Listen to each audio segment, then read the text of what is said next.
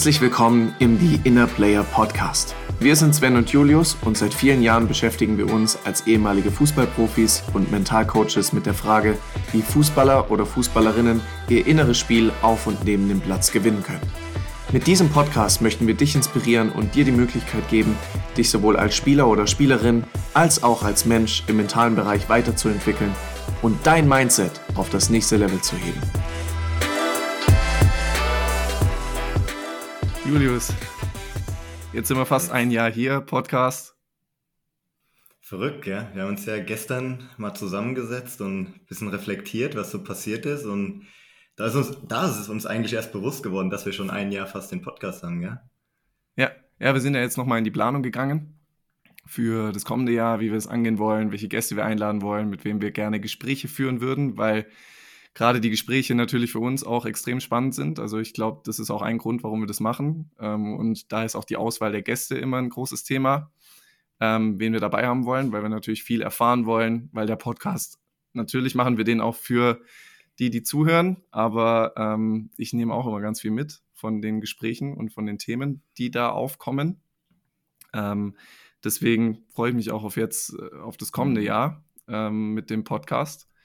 Ähm, ja, was nimmst du dir denn so vor für das kommende Jahr? Boah, wir gehen schon in die Jahresplanung. Habe ich noch gar nicht angefangen, aber.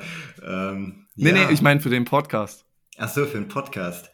Hm, ja, so als wir gestern zusammengesessen haben und uns aufgefallen ist, ey, 10. Dezember war die erste Folge letztes Jahr.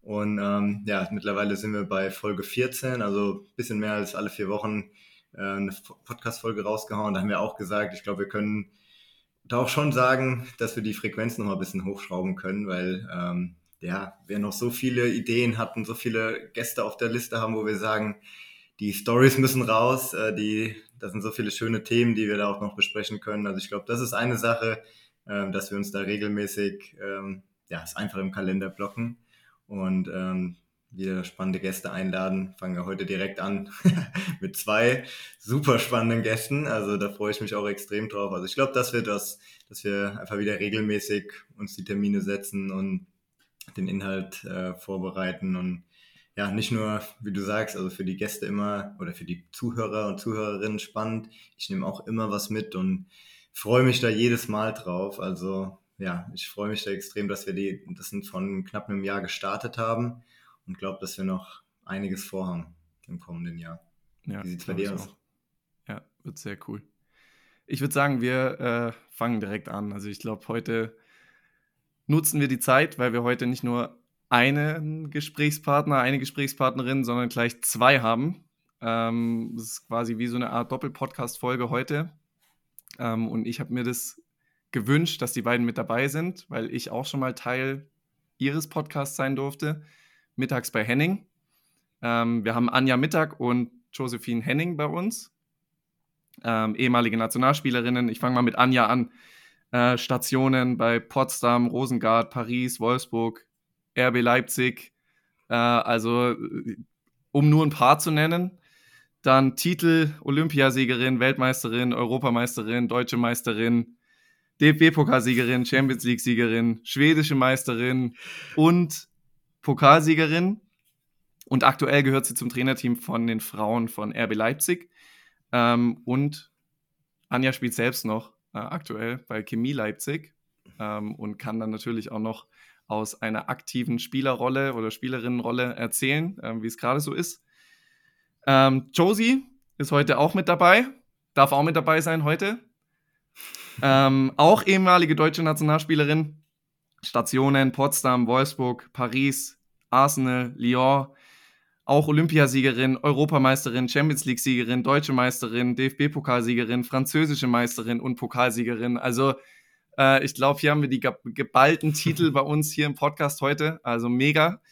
Ähm, und sie ist gleichzeitig Expertin bei Amazon Prime aktuell und Künstlerin.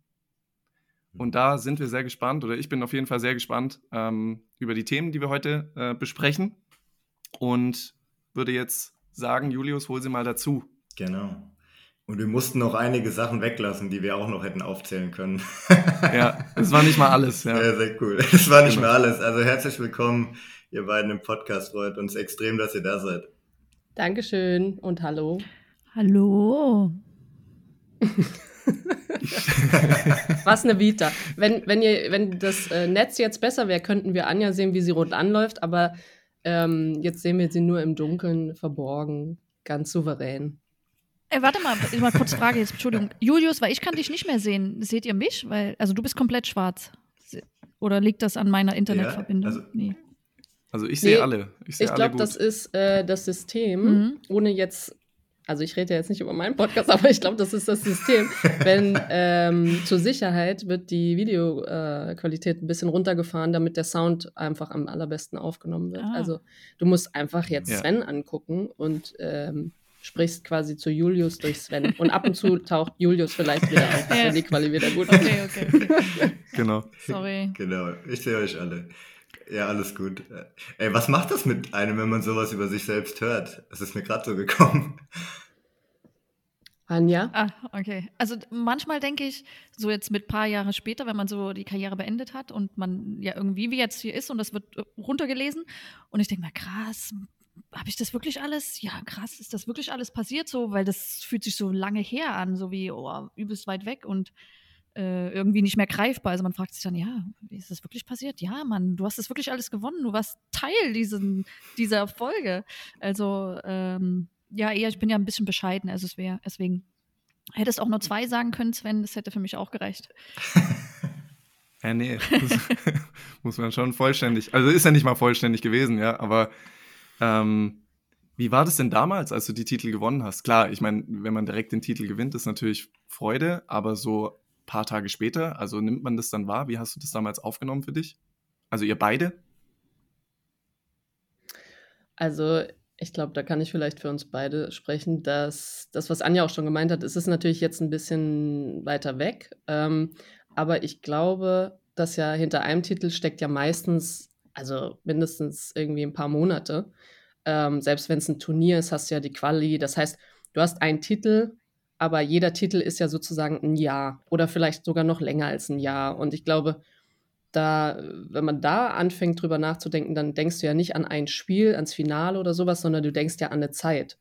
Und genauso wie, glaube ich, Musik ja irgendwie Zeit sehr gut festhalten kann, wenn man die und die Songs hört, erinnert man sich wieder an eine Zeit, ist, glaube ich, der Titel nichts anderes als ein, ein ja, wie Symbol oder ein, ein Name für, für eine Zeit. Und ich glaube, die kann schön sein, die kann aber auch ehrlich gesagt äh, irgendwie schmerzhaft sein, wenn du lange verletzt warst oder sonst was. Und ich glaube, du kannst einen Titel aussprechen und jeder von uns hat irgendwie andere, ähm, hat diese Zeit ja anders wahrgenommen. Und das finde ich so verrückt, weil du hast vielleicht ein Team von Olympia, nehmen wir mal Olympia zum Beispiel jetzt, äh, Rio und, und da waren ja, keine Ahnung, was war unser Kader, Anja? Wie viel waren wir? Plus die P-Player? 18 plus drei Ersatzspieler. Ja, das heißt, du könntest wahrscheinlich jede davon fragen und die würden, ein paar Sachen würden sich decken und ein paar wären halt komplett anders. Und ähm, das finde ich aber irgendwie so schön, weil das ja nichts anderes heißt, als du hast ziemlich oft, nämlich bei jedem Titel, hast du äh, für eine ganz lange Zeit einfach an, an einem Ziel festgehalten und das auch noch erreicht. Also ich glaube schon, dass man da stolz drauf sein kann, aber eben auch diese Bodenständigkeit behalten, was Anja gesagt hat. Das heißt, du verbindest oder ihr verbindet auch mit Titel sozusagen was, was Negatives. Also je nachdem, wie für euch quasi die Saison verlaufen ist oder das Turnier verlaufen ist. Gibt es da ein Turnier, was ihr irgendwie im Kopf habt, was jetzt vielleicht nicht, wo man jetzt vielleicht, wenn man einen Titel liest, vielleicht nicht direkt denkt, das ist irgendwie, da habt ihr irgendwie eine negative Verbindung zu? Ja, also ich, hm, Anja, du? Also kann jetzt negativ, also ich bin ja Weltmeisterin geworden 2007 äh, in China mit ja, Deutschland natürlich. Ähm, und ich habe vielleicht nur zehn Minuten oder wenn überhaupt acht Minuten gespielt. Und für mich war das Turnier jetzt nicht so, wo ich sage, okay, ich habe viel dazu beigetragen. Deswegen nicht, dass ich mich für den Titel schäme, aber es ist immer so, ja, irgendwie bleiben mehr im Gedächtnis natürlich die Titel hängen, wo man auch seinen Teil irgendwie beigetragen, dazu beigetragen hat. Ne? Das heißt ja trotzdem, als Ersatzspielerin bist du ja trotzdem super wertvoll für das Team, aber irgendwie glaube ich, so für mich, wenn ich da zurückdenke, ich war sehr jung, ich war sehr naiv, ich war auch, äh, habe mich vielleicht verhalten, wie ich mich nicht hätte verhalten sollen. Und so reflekt zurück, wenn man zurückdenkt und das reflektiert, äh, da denke ich, ey, also so, aber auf deine Ausgangsfrage zurück. Also das ist so, glaube ich, wo ich sage, okay, coolen Titel, aber äh, nee, ich will es mhm. jetzt eigentlich auch nicht runterspielen, das ist ein bisschen blöd. Jetzt schäme ich mich fast. Nein, aber ich fühle nee, das. Ich fühle das, weil ich glaube, die, ähm, also A, gebe ich dir voll recht mit diesem, äh, wenn du als Ersatzspielerin oder teilweise, du hast nur ein paar Minuten oder auch gar nicht. Ich finde, ähm, ich finde es eins der schrecklichsten Gefühle, die ich mit äh, in der Karriere irgendwie so kennengelernt habe, außer Verletzung ist vielleicht noch ein bisschen krasser, aber wenn du, wenn du wirklich topfit bist und du kommst aus was für Gründen, also wirklich, ist ja, kommen ja ganz viele Sachen zusammen, ist ja so komplex einfach. Ähm, und du kommst einfach nicht weiter. Du bist da einfach in der Situation und du bist sogar vielleicht fein damit. Du hast die Situation angenommen, aber es ist einfach kein schönes Gefühl.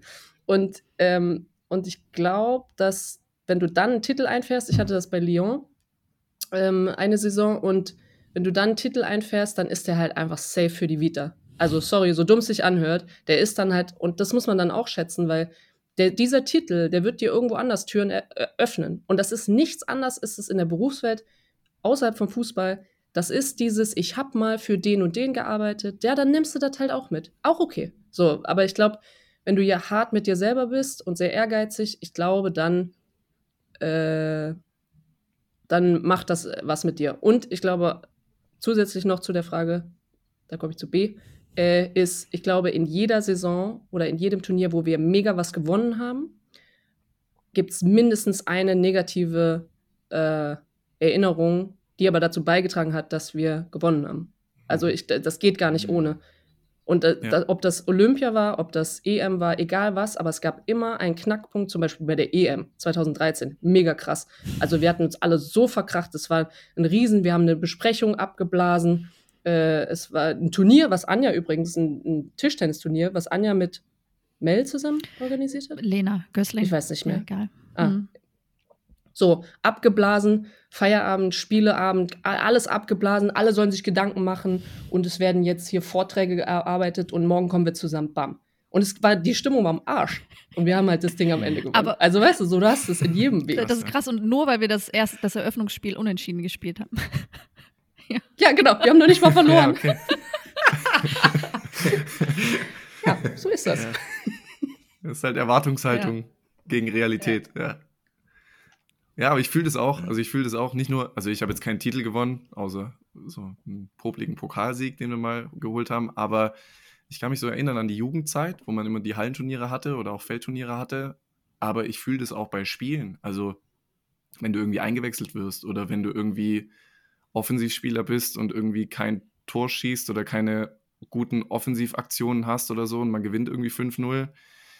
Ich habe mich auch gefühlt, als hätte ich irgendwie nichts zum Sieg beigetragen, bin eigentlich unzufrieden aus dem Spiel rausgegangen. Also ich weiß nicht, ob man das Gefühl jetzt mit einem Titel vergleichen kann, ähm, aber ich glaube, es ist ähnlich. Also weil man halt das Gefühl hat, wie gesagt, man, man trägt irgendwie nicht so richtig was zum Erfolg bei, obwohl man das ja trotzdem tut. Also Anja, du hast es ja auch gesagt, als Auswechselspielerin oder als, äh, ja, als Ersatzspielerin trägst du ja trotzdem irgendwie deinen Teil zum Erfolg bei. Ähm, da würde mich interessieren, weil du jetzt vorher gesagt hast, du hast dich auch nicht optimal verhalten. Gibt es aus heutiger Sicht, also wenn ihr in so, in so eine Situation mal reingeht, gibt es da aus heutiger Sicht, würdet ihr sagen, weil das ja für ganz viele Spieler und Spielerinnen bei uns jetzt in unserer täglichen Arbeit immer wieder ein Thema ist, die vielleicht nicht spielen, auf der Bank sitzen und so weiter. Ähm, was würdet ihr denn sagen? Wie kann man denn seinen Teil dazu beitragen zum Erfolg? Also was kann man denn für sich quasi honorieren, um trotzdem den Wert der eigenen Person zu sehen für den Erfolg der Mannschaft? Also ich glaube, so, wenn ich das zurück betrachte und jetzt auch gleichzeitig aus einer Trainerbrille irgendwie betrachte. Also es ist ganz schön, weil man so beide mhm. Seiten irgendwie wie kennenlernen darf. Und wenn ich jetzt zurückdenke an mich, 2011, ich war Ergänzungsspielerin, das war so, ich war 2000, äh, 2005, also zwei Jahre vorher, haben wir die Europameisterschaft gespielt und ich war äh, nominiert aus dem Nichts heraus. Ich war 20 Jahre alt. Für mich stand das, ich war in keinem Vorbereitungslehrgang, nichts. Ich war einfach dabei und habe dann in diesem Turnier jedes Spiel von Anfang an gespielt und äh, dann sind wir Europameister geworden. Hatte ein bisschen Glück, bin durch Glück in die Startelf gerutscht. Das war für mich alles, das war so ein tolles Turnier, habe ich nie mit gerechnet. Zwei Jahre später gehe ich dann natürlich aus, ich junges, naives Ding, ja, selbstverständlich spiele ich dann jedes Spiel. Ne? Also das hat total was mit mir gemacht und ich habe eine scheiß Einstellung gezeigt. Ich selber als Trainerin hätte mich auch nie eingewechselt bei, der, bei dieser WM, so wie ich mich verhalten habe. Bei mir hat es erst viel später Klick gemacht. Und das ist so, glaube ich, dieses zu, ey, okay, scheiße, ich spiele nicht, aber ey, du kannst, du kannst deine Leistung beeinflussen auf dem Trainingsplatz. Du kannst trotzdem Gas geben, weil dann aus Trainersicht, dann bist du, dann bin ich, bist du die Erste, die ich einwechsel, wenn du dich sauber verhältst und sauber verhalten mit, ich gebe Gas im Training, ich weiß ich nicht, nehme Termine wahr, bin pünktlich, einfach nur ganz normale Sachen professionell angehen. Vielleicht ist das ein richtiges Wort, diese Professionalität an den Tag zu legen und natürlich sollst du die Entscheidung nicht äh, ja, mit einem dankend hinnehmen. Natürlich macht das was mit einem. Du sollst ja auch Emotionen zeigen, aber die ruhig so auf den Platz rauslassen. Und ich glaube, das ist so, was ich so mitgeben kann. Nimm nimm das an, versuche an diesen Schwachpunkten zu arbeiten, die man vielleicht oder diesem Feedback, was man bekommt, mitzugeben und einfach äh, professionell zeigen, hey, egal, wenn jemand ausfällt, ich, ich bin die Erste, die du einwechseln kannst, weil ich habe dir gezeigt im Training, dass, dass ich da bin, dass du dich auf mich verlassen kannst. Ich so glaube, rückblickend hätte ich jemanden gebraucht, der mir das irgendwie mhm. auch so, so vorzeigt und vorlebt. Aber das, das kann ich so jetzt auch aus eigener Erfahrung sagen, auch aus Trainersicht, Trainerinnensicht. Mhm. Mhm. Ich sehe das ein bisschen schwieriger. Ähm, ich finde, dass die, dass das super individuell ist. Also jemand, der 28 ist und auf der Bank sitzt, versus jemand, der 19 ist und auf der Bank sitzt, ist ein Riesenunterschied. Und zwar einfach, ähm, weil das Alter dir erlaubt, einfach viel reflektierter äh, Dinge zu, zu sehen. Deswegen glaube ich auch, dass jeder Fall anders ist. Ähm, und ich glaube, dass ähm, ich sehe das total kritisch, dieses, du sollst dich professionell verhalten, weil normalerweise die, die nicht spielen, die machen sich ja per se schon mal einen Kopf. Und, ähm, oder, also es kommt halt drauf an, ne? Hier bist du jemand, der faul ist und einfach einen Arschtritt braucht. Dann ist natürlich das, was Anja jetzt gerade gesagt hat, da musst du reflektieren, dann brauchst du, dann ist genau das diese, ähm, die, da, wo du ein Vorbild brauchst, ne? Und, und dass dir jemand zeigt, wie das geht. Bist du jemand, der sich einfach schon von Haus aus gerne einen Kopf über Sachen macht, dann brauchst du genau das Gegenteil, nämlich nicht dieses und jetzt mache ich noch extra und noch mehr und noch mehr und noch mehr und zeig, dass ich professionell bin und kriege einen Trainer in den Arsch und mach ganz, ganz viel, damit ich dann wieder spiele, sondern dann reicht vielleicht auch, nee, bleib bei dir selber, mach gar nichts, was, mach keine extra Sachen oder sonst was, sondern mach halt das, was du gerade brauchst und ist es ein Trainer, der einfach nicht mit dir harmoniert, dann ist es sogar noch wichtiger, dass du nicht dich veränderst. Also ich finde, es, jede Situation ist anders und deswegen ist es so schwierig zu sagen, so, Anja hat zum Beispiel jetzt gerade mega gut beschrieben, in dem Moment, in dem Jahr, in dem Monat, was sie gebraucht hätte. Und ich glaube, das weißt du halt erst später. Und deswegen bin ich voll Fan davon, wenn ähm, zum Beispiel man sagt ja mal, ja, bleib bei dir selbst und äh, das andere kannst du nicht ändern. Und das finde ich zum Beispiel nicht. Also dieses, das andere kannst du nicht ändern. Doch, du kannst es ändern. Du kannst nämlich genauso deinem Team und deinem Trainer sagen, was du brauchst als Ersatzspielerin. Was brauchst du? Ja, ich brauche jetzt aber eben, keine Ahnung, einen Abend frei und ich will nicht bei dem scheiß Teambuilding dabei sein. Oder ich will gerade was organisieren. Lass mich was organisieren, weil ich kann sowieso gerade nicht helfen. Gib mir ein bisschen Verantwortung. Also weißt du, so, ich glaube, das ist, äh, du, du kannst das zu einem kleinen Teil kannst du selber was machen, den anderen Teil kannst du rausschicken, kannst halt im Team was machen.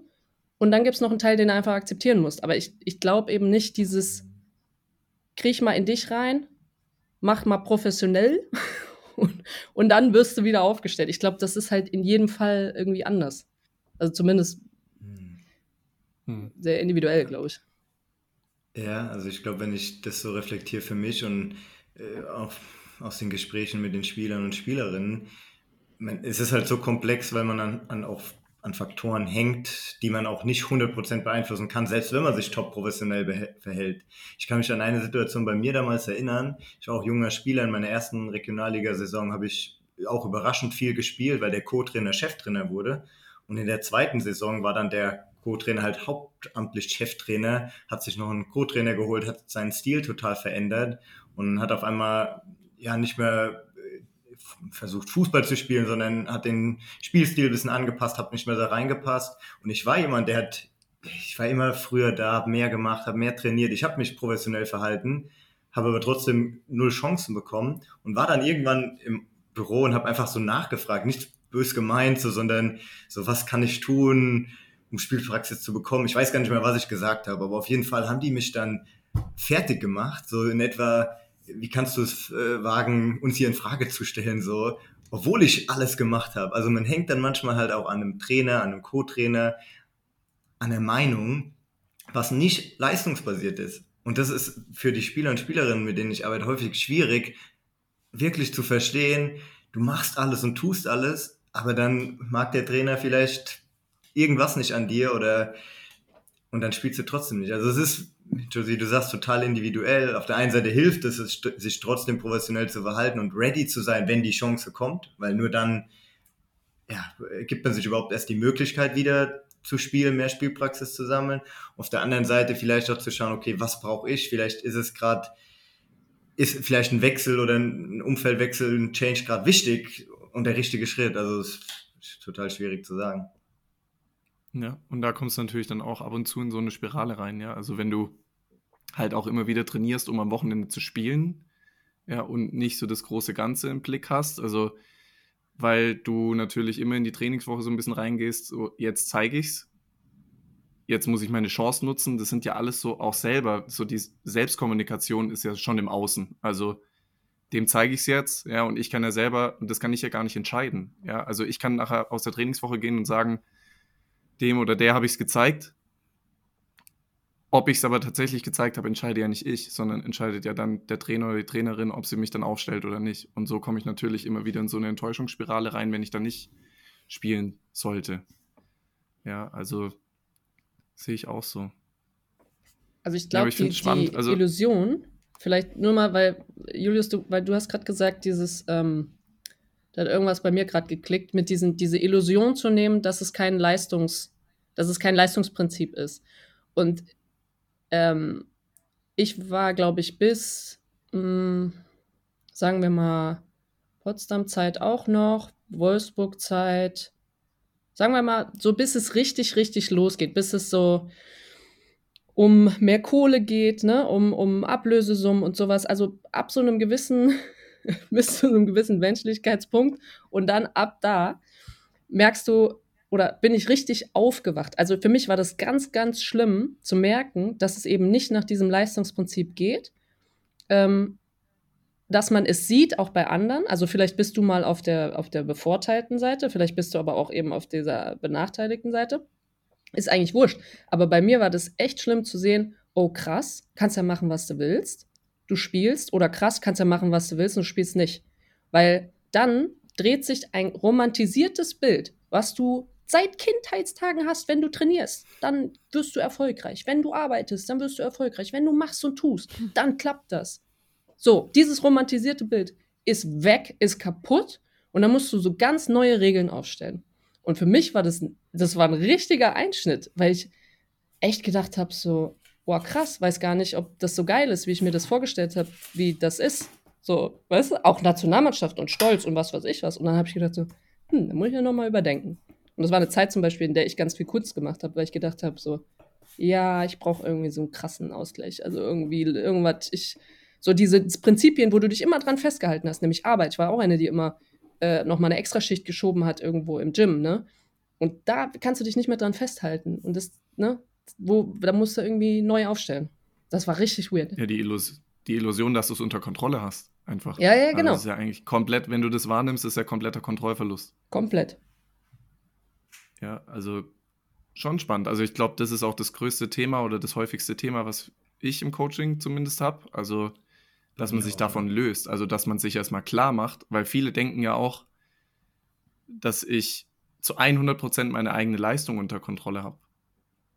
Habe ich ja auch nicht. Nee, ich wüsste also, gar nicht zu wie viel. Ich könnte das noch nicht mal betiteln. ja, also, ja, weil wir einfach mit so vielen Menschen ja oder mit so vielen anderen Spielern, Spielerinnen auf dem Platz stehen. Ja, und ähm, dass es tatsächlich viel, viel weniger ist, was wir kontrollieren können, als dass wir denken. Und das ist was, also wenn du das das erste Mal wahrnimmst, also ich habe das ja erst nach meiner Karriere wahrgenommen. Also ich habe bis zum Ende meiner Karriere gedacht, ich kontrolliere das. Ja, gut, so, aber, aber, wie alt warst du, als du aufgehört hast? 23. So, das ist ja jetzt noch nicht. Also, da war ich, äh, waren meine Reflexionsprozesse auch noch flüssig. Ja. Absolut. Ja. ja. ja. das stand tatsächlich auch auf meiner Liste äh, mit der Kunst. Ähm, jetzt, wo du es gerade gesagt hast, würde ich das einfach direkt äh, aufnehmen. Wie war das für dich? Also war das für dich dann, du hast gerade gesagt, es war ein krasser Ausgleich für dich dann auch? Warst du vorher schon Kunst interessiert oder hast du dir dann währenddessen, also als du dann gemerkt hast, hey, ich brauche irgendwas, hast du dir das dann gesucht? Ja, also ich meine, es gibt ja immer so eine Geschichte, die man von sich selber erzählt, egal wo man ist. Und meine Geschichte ist schon immer diese fünf Sätze. Ich bin bei einer Hippie-Familie aufgewachsen, die war super liebevoll, ganz chaotisch. Steuererklärung ist ein Fremdwort und äh, ich bin aber im Theater aufgewachsen, Papa Schauspieler, Mama Theatermalerin und deswegen war Kunst irgendwie immer da und nicht Fernsehen. So, diesen, diese drei Sätze, fünf Sätze fallen immer. Ähm, ich glaube aber mittlerweile, dass es gar nicht so viel damit zu tun hat, was die machen oder wie du das kennst, sondern einfach diese Einstellung, die du von Haus aus vielleicht mitbekommst oder vielleicht auch selber hast. Ähm, und ich glaube, dass das höchste Gut ist einfach, ich glaube, ich bin sehr optimistisch und äh, denke erstmal, ich schaff's, bevor ich, und ich denke nicht, uh, das könnte in die Hose gehen. Und ich glaube, das ist bei Kunst, ist das so geil, weil egal was du hast, ähm, wenn du äh, so ein bisschen wie Social Media, wenn Leute ganz, ganz happy sind, dann posten sie was. Oder wenn sie ganz traurig sind, dann posten sie was. Aus verschiedenen Gründen. Ne? Aber in den wenigsten Fällen, wenn du gerade in deiner Balance bist, greifst du nicht zum Handy und postest irgendwas, wenn du nicht musst, weil du ein Business hast. Und so ist es ein bisschen mit der Kunst auch. Also in diesen Extremfällen, äh, zumindest bei mir ist es so gewesen. Jetzt ist es gerade ein Business, das heißt, es ist vielleicht ein bisschen mehr in der Balance, aber früher war es immer, wenn es sehr negativ ist oder sehr happy, dann habe ich das Gefühl, ich muss mich ausdrücken und ich möchte es irgendwie mitteilen, mhm. weil es mit Worten nicht geht. So. Und so war das, glaube mhm. ich, in dieser Karrierezeit sehr hilfreich.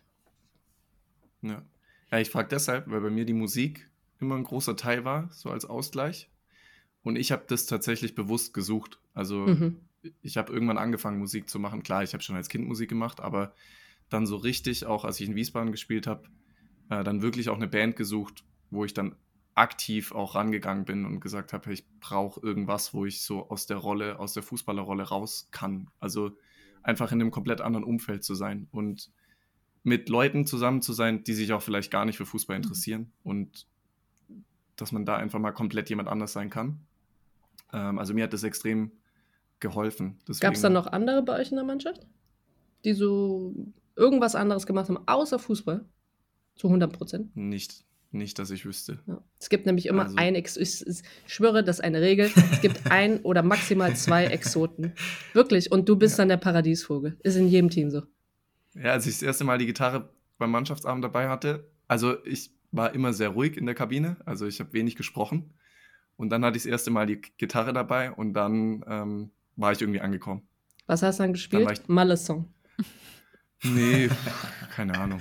Ich weiß nicht mehr. Hm. So typische Gitarrensongs, die man halt so, so spielt. Wonderwall. Auch ja. zum Beispiel.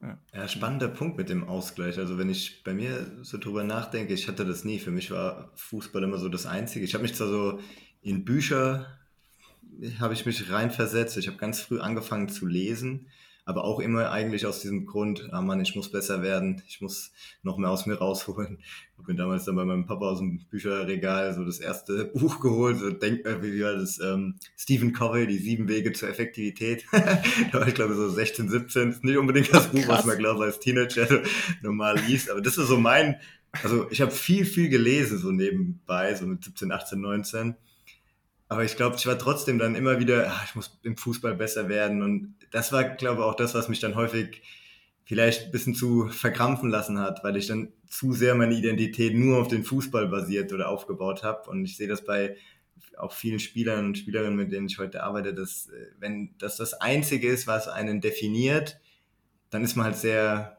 ich sag mal, wie ein Haus, was auf nur einem, oder ja, wie ein Stuhl, der nur auf einem Bein steht, sozusagen, der fällt schnell um, wenn, äh, wenn was bricht und äh, dementsprechend, ja, war das, glaube ich, häufig so ein Thema, wo mir ein Ausgleich gut getan hätte. Sowas, wo ich gesagt hätte, ich denke mal gar nicht an Fußball. Wie war das bei dir, Anja? Ja, ich habe auch gerade überlegt, äh, ich glaube, ich war, also ich war, ich glaube, ich war ja noch arbeiten. Also ich habe ja nebenbei eine Ausbildung gemacht und war dann mhm. 20 Stunden die Woche arbeiten. Und ich glaube, vielleicht hatte ich so ein, okay, es war jetzt kein Hobby, sondern mhm. man hat es ja gemacht, aber ich glaube, so hat mich das ja. so ein bisschen weg von diesem Fußball und man geht auf Arbeit und man unterhält sich halt nicht über das Spiel. Egal, es war egal, ob du jetzt gewonnen oder verloren hast, sondern du hattest halt Aufgaben zu erledigen. Ne? So kann man so ein bisschen raus ja. aus dem Trott. Äh, und ich habe auch gern gelesen. Und Entschuldigung, ich muss kurz eine Zwischenfrage stellen, Julius, an dich. Wie ist denn das dann ausgegangen, mhm. als du zu dem Trainer hin bist ins Büro und hast gesagt, du würdest gerne, wie ging es denn weiter, wie ging denn die Geschichte weiter? Richtiger Cliffhanger für Anja. Kann ich mehr schlafen. Das erfahrt ihr in der ja. nächsten Folge. nee, also, also ich, ich würde, meine Absicht war alles andere als, ihr habt keine Ahnung, ihr müsst mich stellen und so in etwa. Aber das, so haben die es anscheinend aufgenommen. Und äh, ich weiß noch, dass die mich dann, dann gesagt haben, ja, ich müsste da und da mehr, also schneller werden, keine Ahnung. Ich habe dann noch mehr trainiert und bin gelaufen und alles drum und dran, aber hat wenig Chancen bekommen. Zu dem Zeitpunkt lief es bei uns aber so katastrophal schlecht. Also wir haben die in den ersten zwölf Spielen neunmal verloren und ich glaube, daran lag es dann auch so, dass man viel auf erfahrene Spieler gesetzt hat, viel körperlichen Fußball in der Regionalliga Abstiegskampf so gespielt hat, viele lange Bälle und ich bin nicht so groß, ich bin so 1,70 Techniker, ich war Zehner, das war einfach nicht mein Fußball. Ich habe, ich glaube, da einfach nicht so gut reingepasst. Und deshalb habe ich da kaum noch gespielt. Und dann kurze Zeit später, in der Hälfte der Saison, wurde dann auch der Trainer, ja, sind die beide rausgeflogen. Und es kam äh, ein neuer Trainer, der auch alte Schule war, wo ich dann auch leider oh nur Kurzsätze bekommen habe. Aber dadurch, und ich glaube, das war rückblickend, also es war der, die schwierigsten Momente meiner Karriere, weil Vereinsinsolvenz, wir mussten Gehälter beim Arbeitsamt beantragen, Sponsoren, die auf einmal in der Kabine standen und gemeint haben, sie haben Ahnung vom Fußball und wollten uns irgendwas sagen. Kabinenansprachen, wo die ältesten Spieler so gesagt haben, boah, wir müssen Spiele gewinnen, ich muss meine Familie ernähren. Also das war schon so, wo ich als damals ja junger Spieler 1920 ich glaube, ich konnte es damals gar nicht einordnen und äh, habe dann innerlich gespürt, boah, irgendwas passt nicht und habe dann mich viel unter Druck gesetzt, habe auf einmal dann aus komischen Gründen Verletzungen bekommen, so Entzündungen aus der, an der Ferse und muskuläre Sachen, wo einfach mein Körper irgendwo Wege suchen wollte, so ein bisschen rauszukommen. Ähm, ja, aber genau, ich, ich sage heute, das musste so passieren, weil dadurch war ich offen, was zu tun, was ich wahrscheinlich sonst nie gemacht hätte. Ich bin äh, als introvertierter, schüchterner Junge, der eigentlich noch nie von zu Hause weg war, dann nach Amerika gegangen. Also so für mit einem Fußballstipendium und mein Papa hatte damals so gesagt, also sagt heute noch, der hätte nicht gedacht, dass ich das mache. Und viele haben auch gesagt, boah, krass, weil ich eigentlich so ein absoluter Familienmensch war. Aber dieser Pain, dieser Schmerz irgendwo in dieser Bubble war so groß, dass ich gesagt habe, ey, ich muss raus. Und äh, ja, lief dann auch alles gut. also hat, hat sich alles Happy irgendwie End, gelohnt, also. ja. Das ist, fühlt sich gut an, ja. für mich. für dich. Ja. ja, aber es ist spannend, finde ich. Also jetzt auch, wenn du die, ich kenne ja deine Geschichte, Julius, aber wenn man jetzt mal Anjas Geschichte oder Anjas Ausgleich sieht, Josies Ausgleich sieht, meinen Ausgleich sieht und dann Amerika damit vergleicht, das hat ja alles irgendwie damit zu tun, mal so in eine andere Rolle zu gehen. Also ich glaube, als du nach Amerika bist, hast du auch eine ganz andere Rolle eingenommen. Also mhm. ähm, und es muss ja nicht immer ein Hobby sein oder es muss ja auch nicht immer Arbeit sein. Also viele Spieler, Spielerinnen studieren ja zum Beispiel auch nebenher, wo sie dann vielleicht auch mal in eine andere Rolle gehen. Ich kenne zum Beispiel einen Bundesligaspieler, der zum auch, also ein junger Spieler, der eine Ausbildung zum Sportmentalcoach gemacht hat, weil ihn das Thema interessiert. Also es sind ja mittlerweile ganz viele Dinge, die man machen kann.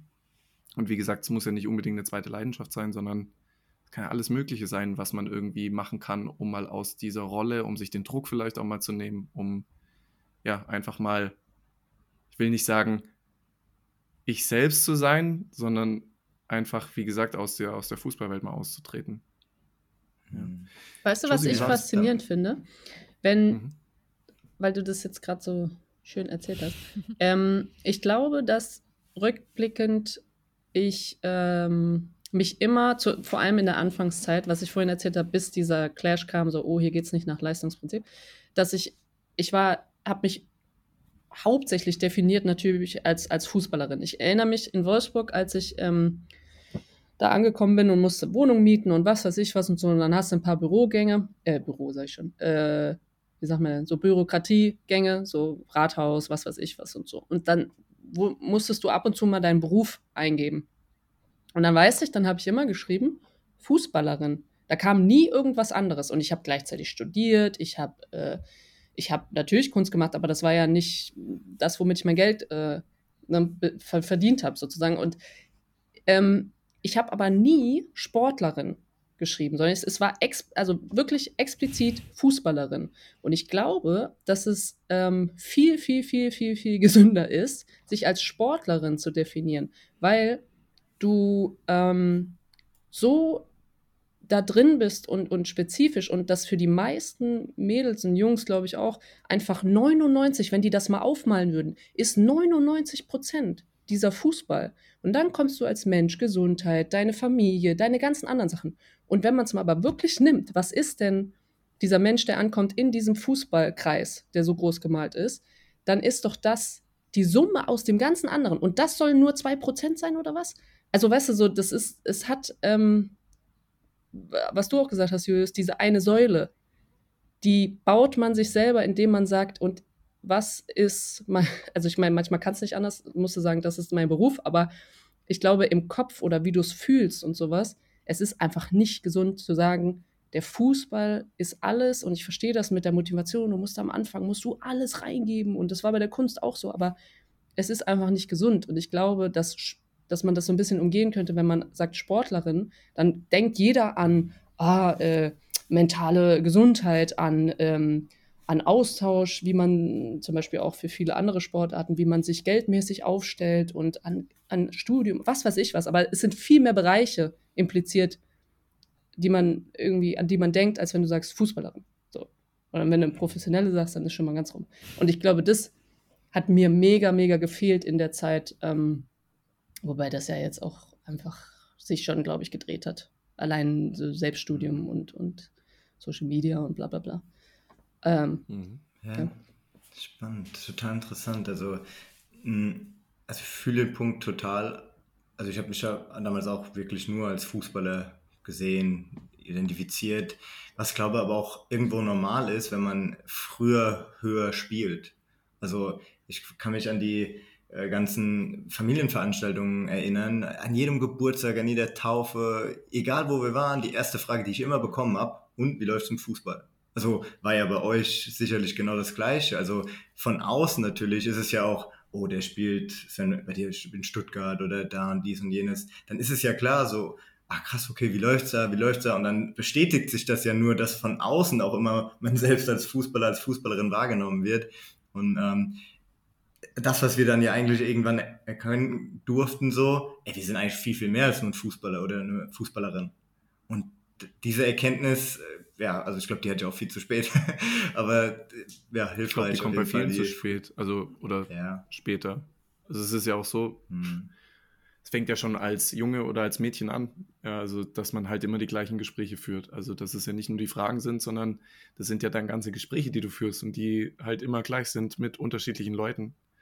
Ähm, und ich muss auch ehrlich sagen, ich glaube so, das hat erst viel später angefangen, also nicht, nicht mal nach meinem Karriere oder nach meinem Profikarriereende, sondern viel, viel später, dass ich auch gar nicht wusste, was ich mit Leuten reden soll, außer über Fußball. Also ich, ich wusste gar nicht, über was soll ich mit denen reden, weil ich mich irgendwie nie, nirgends zu Hause gefühlt habe oder nirgends so gefühlt habe wie im Bereich Fußball. Also so sicher auch in dem, was ich sage. Hm. Ja.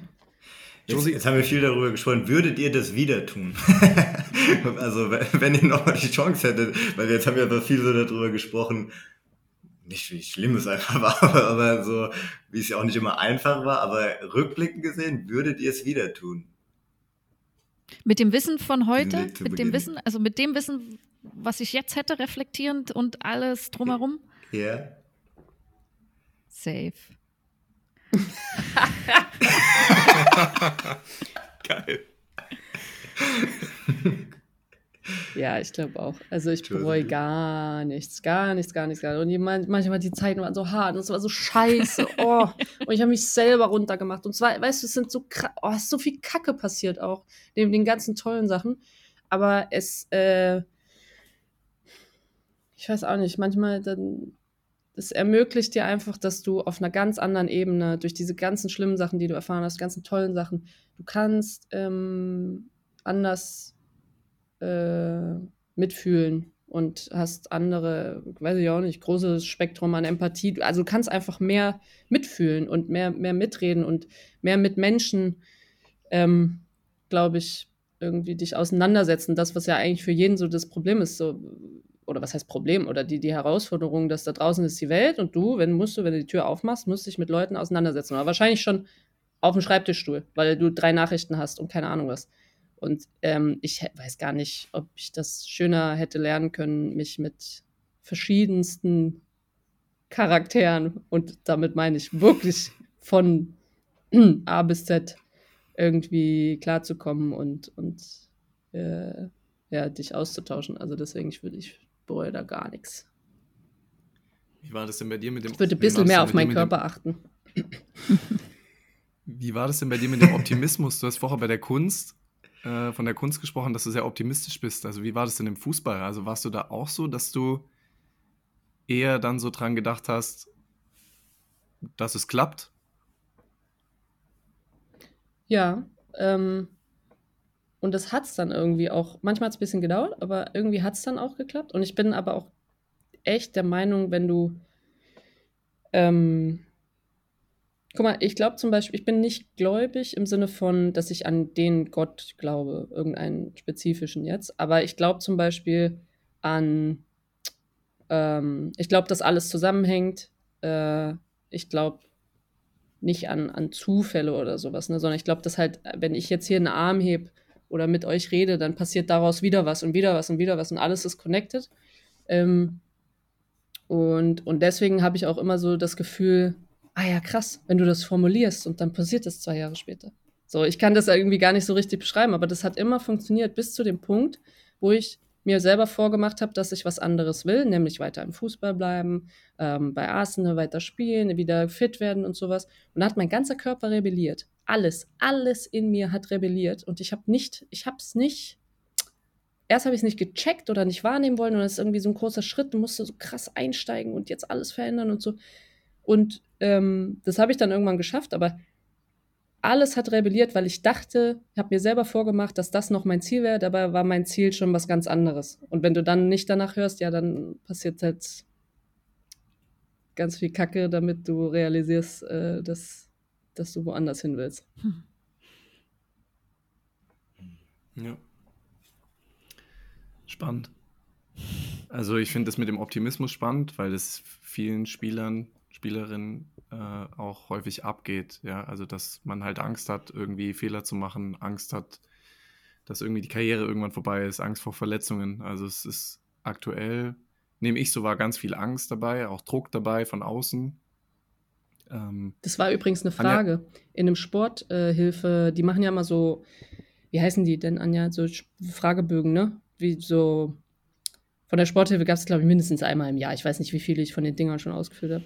Und da war eine Frage, hast du Angst, dich zu verletzen? Und ich habe mhm. das jedes Mal mit, du konntest ja immer den Regler schieben. Ich habe jedes Mal das auf 100% geschoben. Und da war ich auch topfit und so, ne?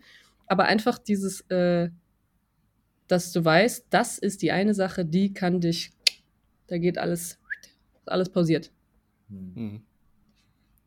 Ich glaube auch, dass, dass es gar nicht nur bei Spielern und Spielerinnen so ist, also jetzt mal ab, unabhängig von der Verletzung, sondern auch viele Eltern schreiben uns an, dass sie irgendwie pessimistisch sind in Bezug auf die Kinder und so. Also, dass die quasi schon die Angst so mit, mit in den Prozess oder mit, mit in die Entwicklung des Kindes bringen. Was, was natürlich dann auch so vor die Voraussetzungen extrem schwierig ist.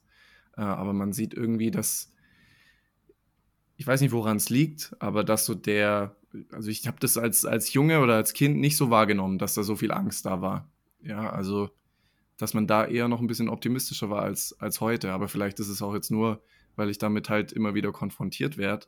Aber deswegen finde ich das Thema so spannend. Also als du das vorhin gesagt hast in Bezug auf die Kunst, ähm, ja, ist ein spannendes Thema und ist ja, glaube ich, auch aktuell.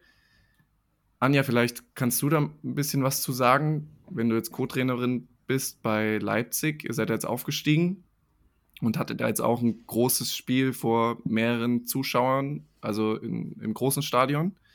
Ähm, wie, was nimmst du wahr bei den Mädels? Also macht es was mit denen in Bezug auf Druck? Also kommt da mehr Druck oder hast du das Gefühl, dass es eher so Vorfreude, also dass sie quasi darauf hingearbeitet haben und sich richtig auf die Spiele freuen, weil das ja jetzt eigentlich in der Frauen-Bundesliga ein Riesenthema ist aktuell. Ich meine, ein Zuschauerrekord jagt den nächsten. Wie nimmst du das so wahr als Trainerin? Ja, spannende Frage. Also man konnte jetzt ja so die, wir haben jetzt sieben Spieltage gespielt aktuell in der Bundesliga und man konnte das ja von Spieltag 1 bis jetzt eben beobachten und ich erinnere mich, erster Spieltag, wir waren neu in der Liga, wir hatten Auswärtsspiel in Köln. Josie, du warst zugucken. Ähm, so sieht's aus. Hat mich erst nicht gesehen, mich runtergemacht und dann doch. und äh, du hast schon so vor dem Spiel, es waren viele Zuschauer, es waren so für die Mädels das erste Mal, äh, es wird live übertragen, da ist eine Pressestelle dabei, äh, Instagram und äh, irgendwie war, und du hast gesehen, die waren super überfordert, die waren nervös, eine Spielerin oder zwei haben sich übergeben vor dem Spiel, so es, du konntest in der Kabine die Nervosität und die Anspannung fühlen, die sich dann auch so ein bisschen auf dem auf, auf dem Platz übertragen hat. Und äh, wir waren dann irgendwie am dritten oder vierten Spieltag, oder dritter, glaube ich, haben wir gegen Wolfsburg gespielt, zu Hause in, in der Red Bull Arena, das erste Mal. Und da hat die Sportpsychologin äh, unsere, die Mädels vorher mit, äh, ein oder zwei Tage vorher mit aufs Feld genommen. Also sind wir dann raus und haben, ähm, oh, wie heißt das? Genau, haben die Visualisierungsaufgabe gemacht. Ich habe das auch mal mitgemacht dann, als äh, mich dazugestellt. Äh, genau, und wir haben uns da so eng zusammengestellt und es war schön. Und da habe hab ich schon so gemerkt, natürlich auch mit der Erfahrung aus dem ersten Spiel, dass das für die also eine super Unterstützung war, eine super Hilfe. Also einfach nur ins Stadion zu gehen, die Atmosphäre wahrzunehmen, auch wenn keine Zuschauer da waren, die Kabine zu sehen. Also du lenkst halt deinen Fokus auf bist halt im Spieltag, bist drin, ne, lässt sich nicht ablenken, ja, muss ich euch ja nicht erklären.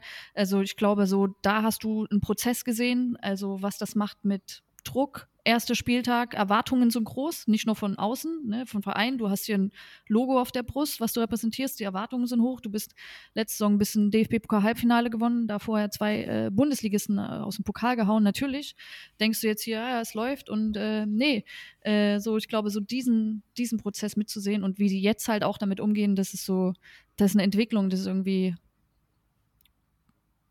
spannend, das so zu begleiten. Mhm. Wie ist so deine Rolle als Co-Trainerin dann in so einem Prozess? Äh, klar, ich unterstütze, wo ich kann, wie, ja, aber ich glaube, da ist es jetzt nicht so, dass sie auf mich zukommen und fragen, äh, was soll ich denn machen, wenn da jetzt eine Buch ruft, ne? Ähm, oder einer. Also ich glaube, da bin ich einfach in meiner Rolle und helfe, wenn ich helfen kann und äh, gebe Tipps, mhm. wenn, wenn ich gebraucht werde, ja. Ja, ich finde es schon krass. Also es ist ja nicht so, wie bei den Jungs, wo die Spieler nach der U19 quasi in den Profibereich kommen. Bei den Mädels ist es ja so, dass sie nach der U17 in den Profibereich kommen oder sogar ja schon vorher. Ich glaube, ihr habt auch eine relativ junge Mannschaft, oder? Also viele jüngere Spielerinnen. Genau, ich weiß jetzt den Altersschnitt nicht, aber die Vereinsphilosophie ist ja auch viele junge Spielerinnen. Das ist ja so ein bisschen der RB-Ansatz. Spürst, ja. spürst du das auch in der Mannschaft? Also spürst du da Unterschiede dass das auch ein bisschen mit dem Alter zusammenhängt? Also wie routiniert dann die Spielerinnen in so ein Spiel gehen? Oder merkt man das auch bei den älteren Spielerinnen?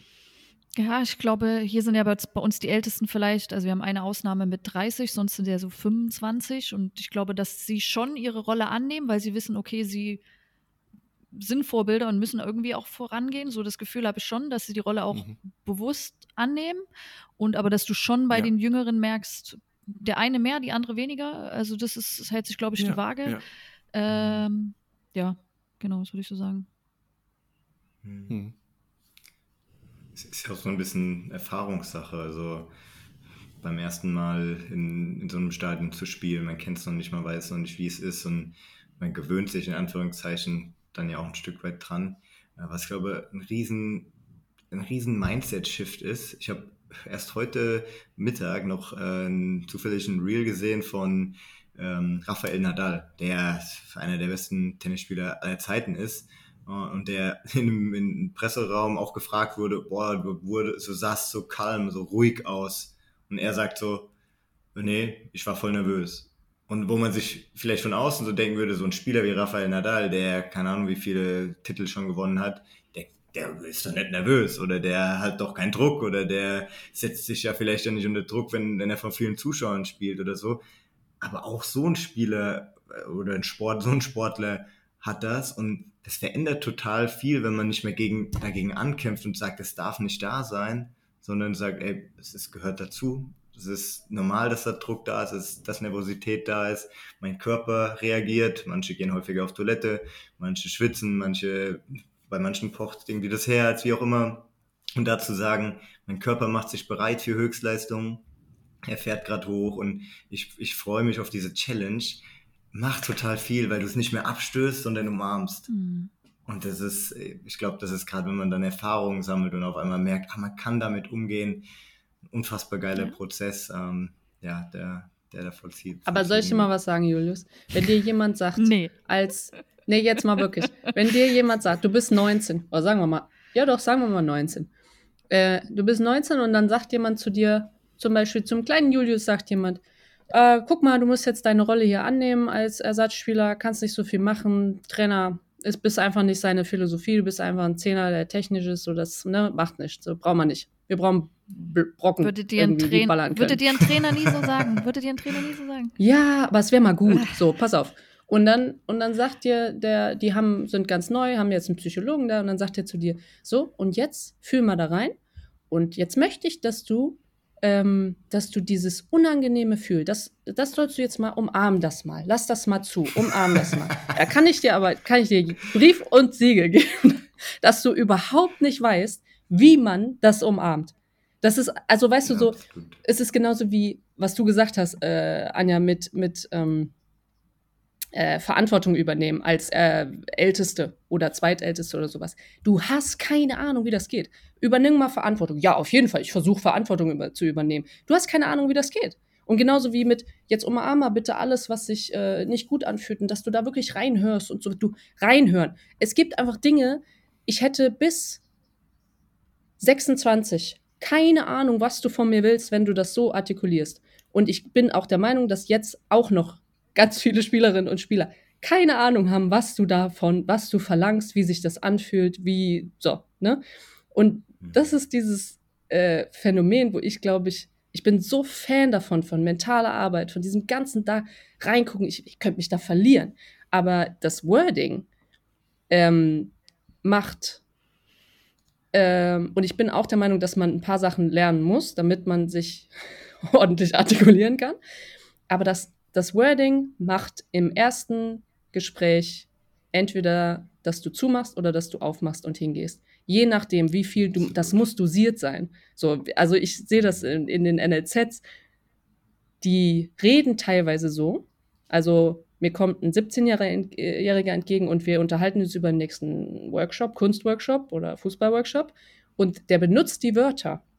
Aber es ist alles leer dahinter. Der benutzt die Wörter und redet und sagt, ja, dann, wenn du jetzt zum Beispiel, vorhin hast du gesagt, Julius, Mindshift. Ja, dann benutzt er so, ja, das ist ein super Mindshift und dann müssen wir das und das und das und dann du mal reinhören und dann musst du mal das, und hat keine Ahnung, von was er überhaupt da redet. Und das sehe ich so, also das ist für mich ein Riesenproblem, geil, dass wir die haben. Da ist ja die Psychologen, ein Mentalcoach. Du kannst ja noch mal zehn Schienen unterscheiden. Aber äh, der, es, es hängt oder es ist so geil, wenn du einen guten Typ da drin hast, der einfach weiß, okay, es muss jetzt nicht zu professionell sein, weil sonst kommt es nicht an. Mhm. Weißt du? Also so dieses, ich, ich weiß nicht, wie man es benennen kann. Ja. Ja, also ich bin bei dir. Das ist natürlich das andere. Also in diesem Nervositätsthema ist das oft der Schlüssel, egal in welchem Alter. Das sagen viele dann, ist nicht mehr abzulehnen, weil man ja meistens dann Angst davor hat, vor diesem Gefühl und nicht mehr das Gefühl an sich das ist, was das Problem ist. Ja, oder einfach, weil also du eine ja Anleitung hast, weil du weißt, wenn das kommt, dann soll ich das machen. Dann machst du das. das also es ist halt ja. wie ein Placebo, ehrlich gesagt. Du weißt noch gar nicht, was du machst, aber du hast eine Anleitung. Das ist übrigens das erste, was ich gemacht habe bei, mein erstes Prime-Spiel war bei äh, in München, Bayern gegen Villarreal war das, glaube ich, die Saison, wo die so gut waren. Und da so ähnlich. Ich habe einfach gesagt, wenn ich irgendwas Unangenehmes fühle, dann sage ich das einfach. habe ich halt auch da gestanden und habe gesagt, ja, Moment, ich muss mich erstmal dran gewöhnen, das ist jetzt gerade voll surreal. Und habe da, da gestanden und habe es einfach benannt und dann ist schon wieder gut, ne? Und das ist auch so ein, Absolut. so ein kleiner Trick, wo du einfach sagst, ja. so, ja, sag halt einfach, wie es ist, wie es sich anfühlt. Ja. Absolut. Ja, ich glaube, der erste Schritt, den, ich glaube, der erste Schritt, den viele Spieler überhaupt erst machen müssen, ist, das wahrzunehmen. Ja. Also, da, da fängt es ja schon an. Also, dass ich überhaupt check, was geht da in meinem Kopf ab. Also, was sind das für Gedanken und was macht mich denn in dem Moment überhaupt nervös? Also, wir haben jetzt gerade von einem Faktor gesprochen, die Zuschauer. So. Aber Zuschauer waren ja jetzt, also glaube ich, in eurem Fall, als ihr gespielt habt, noch nicht so ein Thema wie heute, oder? Oh, das meint man immer. Aber Anja, wie viel hattet ihr zum Beispiel China auch und so? Das war ja auch nicht wenig. Ja, ich weiß nicht mehr wie viel. Aber ja, ich, also ich, ich glaube schon, was du meinst, so auf Bundesliga-Niveau damals jetzt vielleicht so. Genau. Ja, Bundesliga. 700, 800, aber so bei Länderspielen war ja dann schon nochmal. Ja, okay, ja. genau, Länderspiele. Wie war das denn? Weil das würde mich dann auch interessieren, weil jetzt haben wir ja über einen Faktor gesprochen mit den Zuschauern. Wie war das bei euch? Also habt ihr als junge Spielerin trotzdem auch Druck gehabt, euch Gedanken gemacht, nervös gewesen. Wie war das bei euch und was waren bei euch die Faktoren dafür? Anja, mach nee, du mach mal. Du, ich, dachte jetzt, du machst zuerst, weil ich will überlegen. Okay. Also, ich glaube, es wird nur unangenehm oder es wird äh, extrem, wenn du drei Etappen überspringst. Also, wenn du mit RB Leipzig in die erste Bundesliga kommst, dann gibt es Sachen, die du noch nicht mal siehst, die auf einmal aber da sind und sich nicht langsam organisch ändern, sondern hauruck und auf einmal hast du vier neue Positionen, ähm, die, die, äh, die man als Verein in der ersten Liga haben muss. Also zum, ich, ich, keine Ahnung, ich weiß es jetzt nicht, Anja, du kannst mir helfen, aber so, weißt du, so, da kommt ein neuer Job, da wird ein neuer Job kreiert, jetzt braucht man eine Pressestelle, jetzt muss man das haben und ba, ba, ba, so. Und dann wird das Team größer ähm, und dann hast du auf einmal auch Sachen wie ähm, größere Stadien, ähm, weitere Anreisen weiß ich gar nicht. Aber es, es gibt ganz viele Dinge, die sich von der zweiten in die erste Liga verändern. Und zwar nicht langsam Stück für Stück, sondern hauruck. Dann kannst du vorbereiten, dein Team, und kannst auch alle so Stück für Stück mitnehmen. Aber ich glaube trotzdem, dass wenn der Sprung zu groß ist, dann fühlst du etwas, ähm, was zu extrem ist. Und dann ist es natürlich super wichtig, wenn du das dann schon kannst, da reinzufühlen und das zu checken, also rauszugehen aus dir selber, auf dich drauf zu gucken, zu sagen, okay, wie fühlt sich das an und so weiter, ne?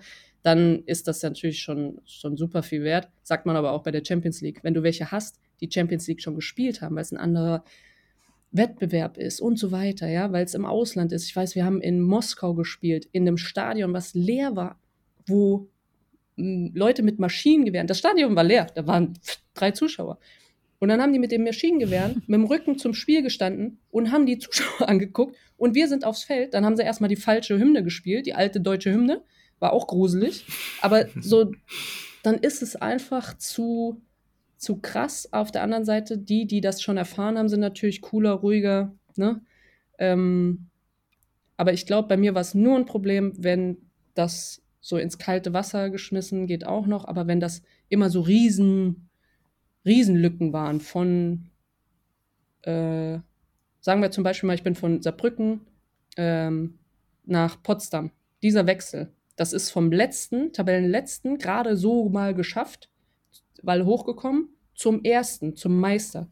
Dieser Sprung, der war eigentlich zu groß und deswegen hat es auch ein bisschen gedauert, bis ich überhaupt Stammspielerin wurde.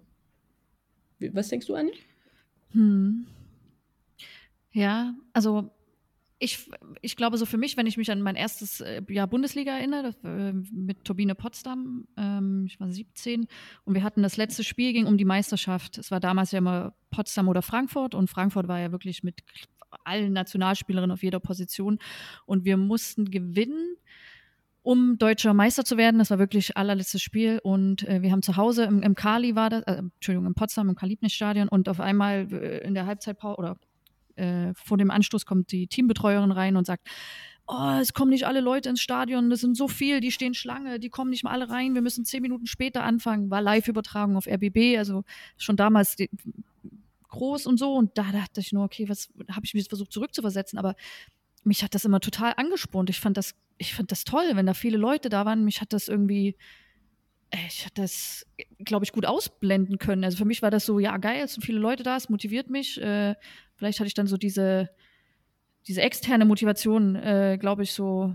Ich hatte, da war da jemand da, der, den ich vielleicht toll fand im Stadion und ich wusste, diese Person ist da, da konnte ich auch spielen wie, wie sonst was. Also ich glaube, ähm, mich hat das so immer so, so gepusht. Ich hatte jetzt nicht so wahrscheinlich, ja, und ich glaube, das ist auch immer ein bisschen so abhängig bist du im Flow, bist du irgendwie so, läuft's gut, äh, weißt du, du bist gut drin, du hast gute Spiele gespielt hier, du bist als Team, äh, die Last trägt jetzt nicht nur auf deinen Schultern, sondern du weißt irgendwie, da sind noch andere, das weiß ich nicht. Ich glaube so, das ist, das macht viel, das ist so von vielen Faktoren abhängig. Äh, wenn du jetzt aber merkst, äh, oder ich würde merken, ich sitze in der Kabine vom Spiel und die Josie neben mir, die meine Sturmpartnerin wäre, äh, fängt an mit dem Bein die ganze Zeit zu zittern oder so oder weiß ich nicht. Also ich glaube so ein bisschen, wie sich das auf, aufeinander auch überträgt und was man so als Team für ein, für ein Gefühl ausstrahlt. Aber guck mal, Anja, weißt du, wenn wir Podcast haben und ganz am Anfang, also ich weiß, ist jetzt nicht Fußball, aber ähm, da hast du dich mit einer Liste vorbereitet, ganz akribisch, ne? Also ich will es gar nicht ins Lächerliche ziehen, sondern du hast dich sehr akribisch vorbereitet und hast dich dann entweder gut gefühlt oder nicht und gehst dann da rein. So. Und während wirklich, man konnte zugucken mit den Monaten, zack, zack, zack, zack, zack. Jetzt, wenn wir jetzt Podcast machen, dann hat die noch nicht mal eine Liste. Klar habe ich eine Dann hat Liste, die noch nicht mal eine Liste. Nicht. Ach, hör doch Das brauche ich für So. mein Gefühl. Ja, aber da liegt dann ein Blatt und Anja, da steht drauf. Pin, Anja hat eine Pinnwand jetzt. Ja, genau. vorne Die siehst du noch nicht mehr. Kann mir da die steht nichts mehr sehen. Nee, aber mein Punkt ist, dass du, ähm, dass du einfach lockerer geworden bist, weil ähm, einfach immer wieder der nächste Schritt kam und du kennst es und es ist Erfahrung und so Safe. weiter. Und ich glaube, Safe. so, so ist es halt. Äh, und manchmal macht es halt drei Schritte vor, aber dann macht man wieder zwei zurück. Und ich glaube, dieses, es ist ja einfach nur die Frage nach, wie schnell wächst du. Äh, Also dieses nervös und Comfort Zone und was weiß ich was.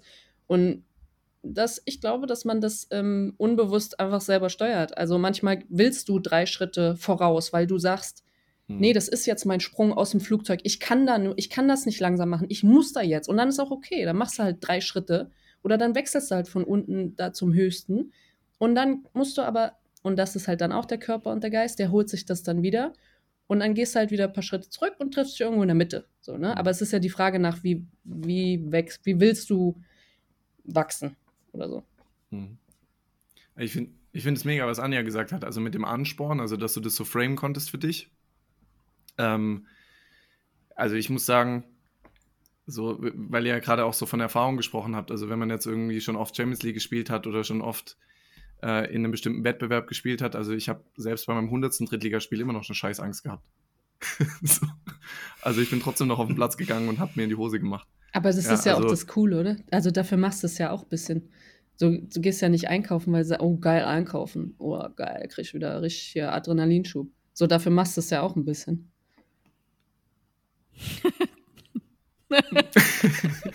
Also, ich hätte mir schon ein anderes Gefühl gewünscht. Aber, oder ich habe es mir als kleiner Junge anders vorgestellt, sagen wir es so. Mhm. so. Ich dachte, es ist ein anderes Gefühl, vor, keine Ahnung, 12.500 Zuschauern zu spielen ähm, in einem DFB-Pokalspiel. Und ähm, ja, so, also, das habe ich mir schon anders vorgestellt, als, als das Gefühl, was ich damals hatte. Ähm, ja, also und bei mir, und bei mir waren es tatsächlich gar nicht so die Zuschauer. Also das war eigentlich eher wie, wie bei dir, Anja, dass, dass ich auch gesagt habe, so mehr Zuschauer haben mich schon angespornt und ich habe eigentlich gar nicht so an die Zuschauer gedacht oder was die jetzt denken oder so, sondern es ging eher so um, um so meinungsbildende Leute, also Trainer, vielleicht auch meine Freunde, ja, oder, oder einfach so in meiner Heimatstadt, so was die über mich denken oder Presse. Also was schreiben die oder welche Kickernote kriege ich am Montag wieder und alle irgendwie lesen's.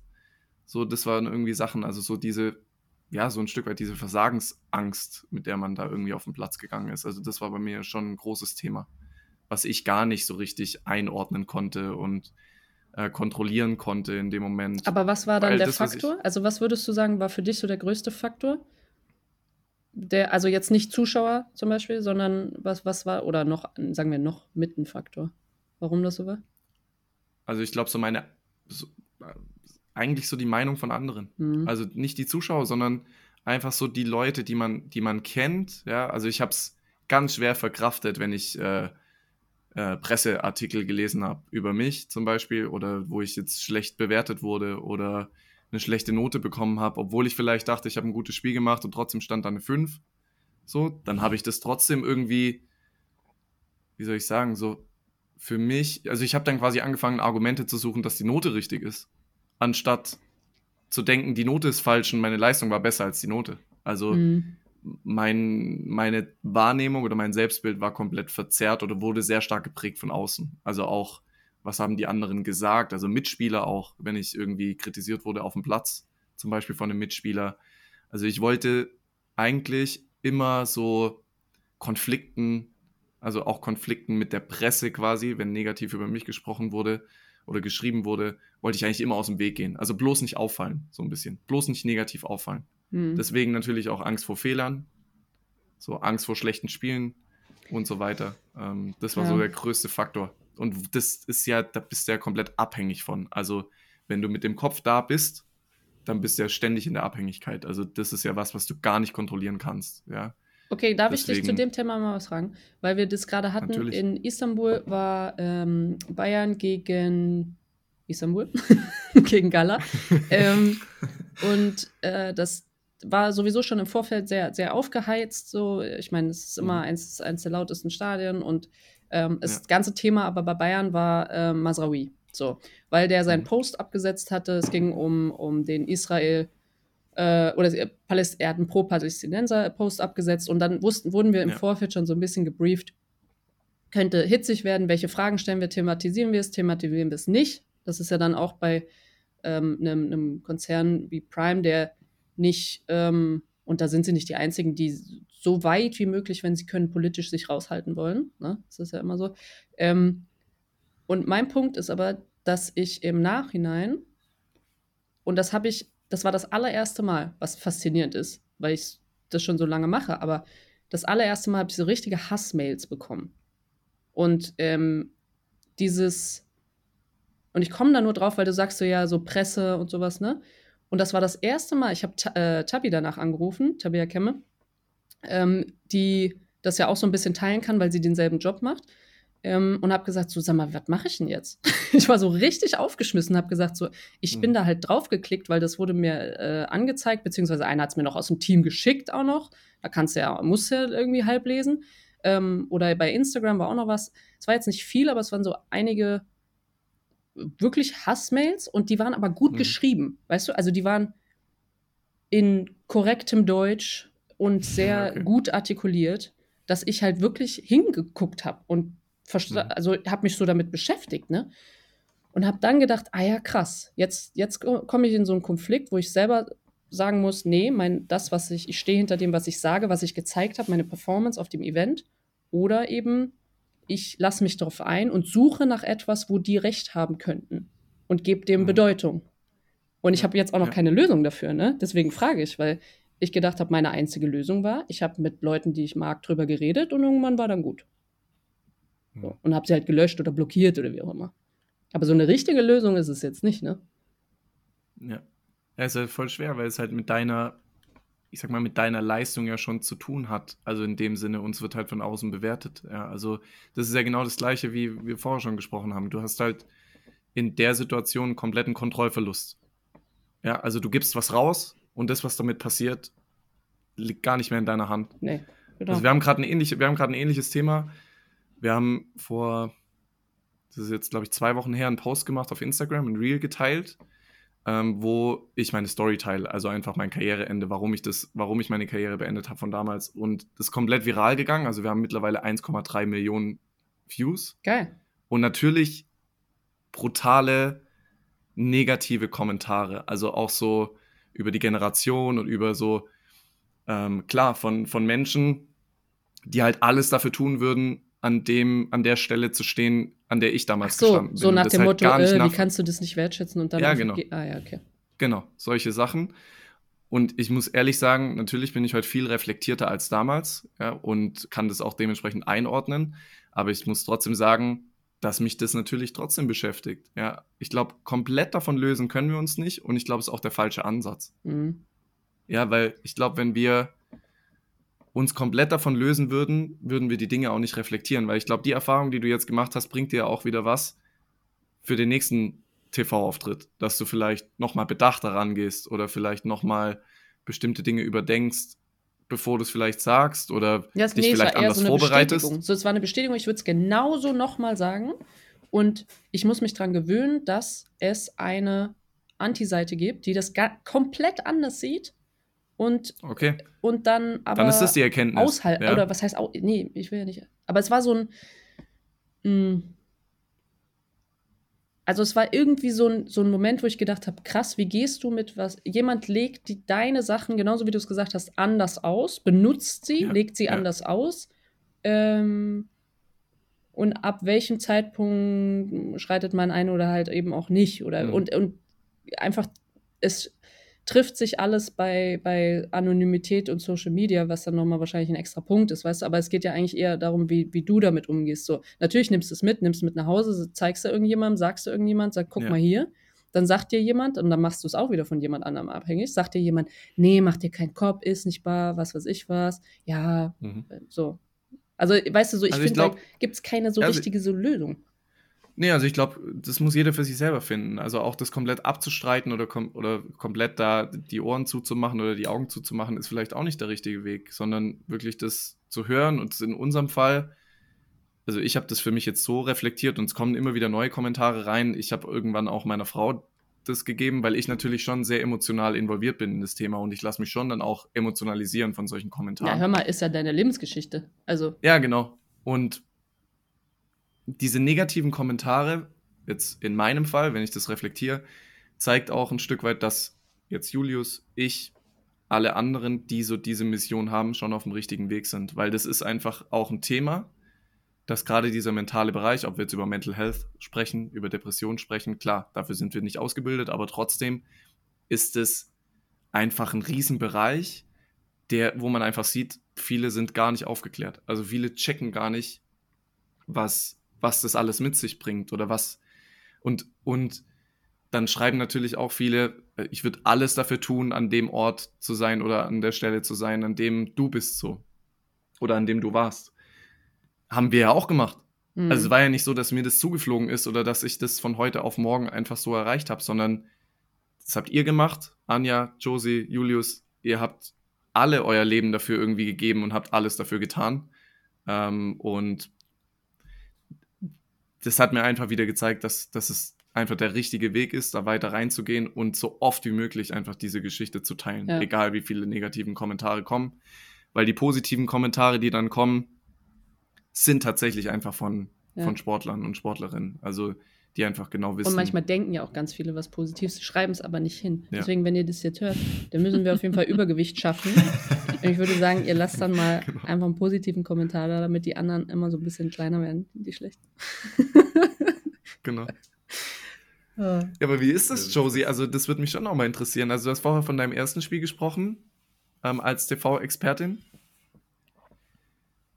Wie, wie hat sich das verändert jetzt bis, bis heute? Also du hast jetzt einige Spiele, einige Spiele schon gemacht. Wie war das am Anfang? Also hast du da, so mit welchen Gedanken hast du da gespielt? Also, dass du dich da durchsetzen musst oder dass du da irgendwie mehr machen musst als jetzt die Männer, die da stehen? Oder wie war das für dich? Ja, das ist äh, echt ein Prozess, glaube ich. Wir haben letztens einen Podcast gemacht, das, also es war wirklich bei dem Spiel in Gala, da haben Anja und ich aus Nöten, weil vorher haben wir irgendwie keinen Zeitpunkt gefunden und dann haben wir das da gemacht und haben es vor dem Spiel gemacht.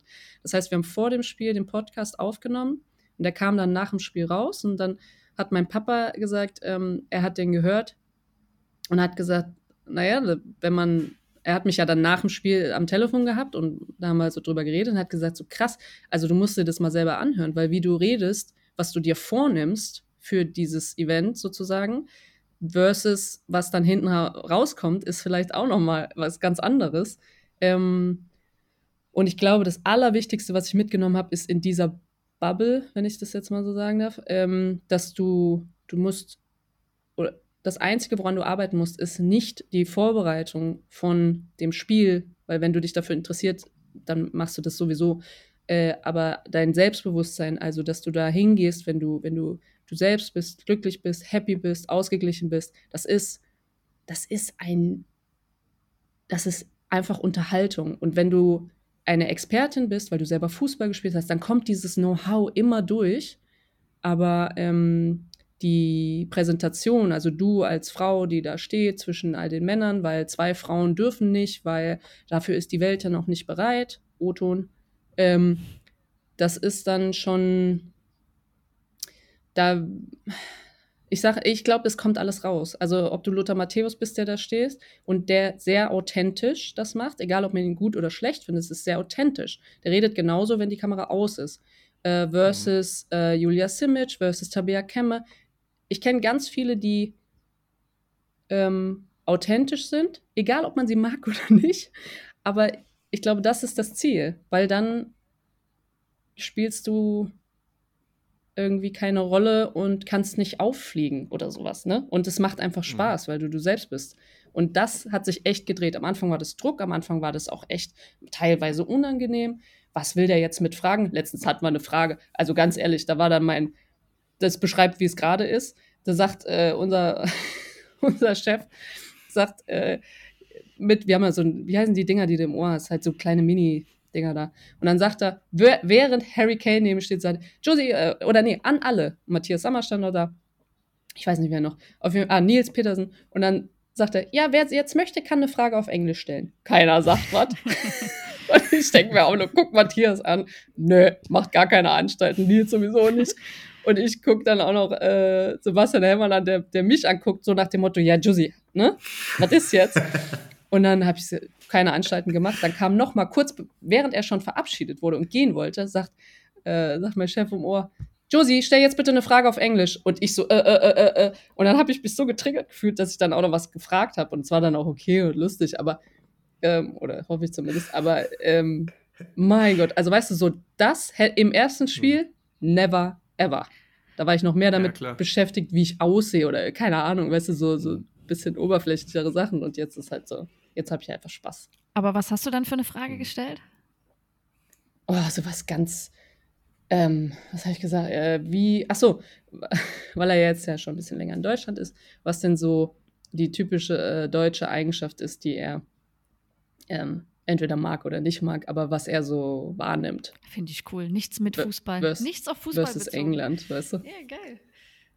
Ja, aber er hatte auch keine richtige Antwort gehabt. Er hat einfach nur gesagt, äh, gute Frage, ähm, äh, äh, äh und dann weiß ich auch nicht, was er Aber es hat halt locker gemacht ja. und dann ist halt irgendwie schon ganz okay. Ja, aber ja. Da sind wir ja wieder beim Thema, wie du auch zu mir gesagt hast, ne? mit der Erfahrung, es kommt, es kommt mit der Zeit und ja, aber das ist, weißt du, irgendjemand wird es immer nicht, nicht mögen, so wie, weil du einfach nicht der Typ bist, weil du zu hohe Stimme hast, weil du, keine Ahnung, weil du zu reflektiert, das gibt es übrigens auch, weil du zu reflektiert redest und dann kommst du mhm. für viele Leute ähm, als, als besserwisserisch, als belehrend, als äh, äh, nervig, ne, kommst du rüber.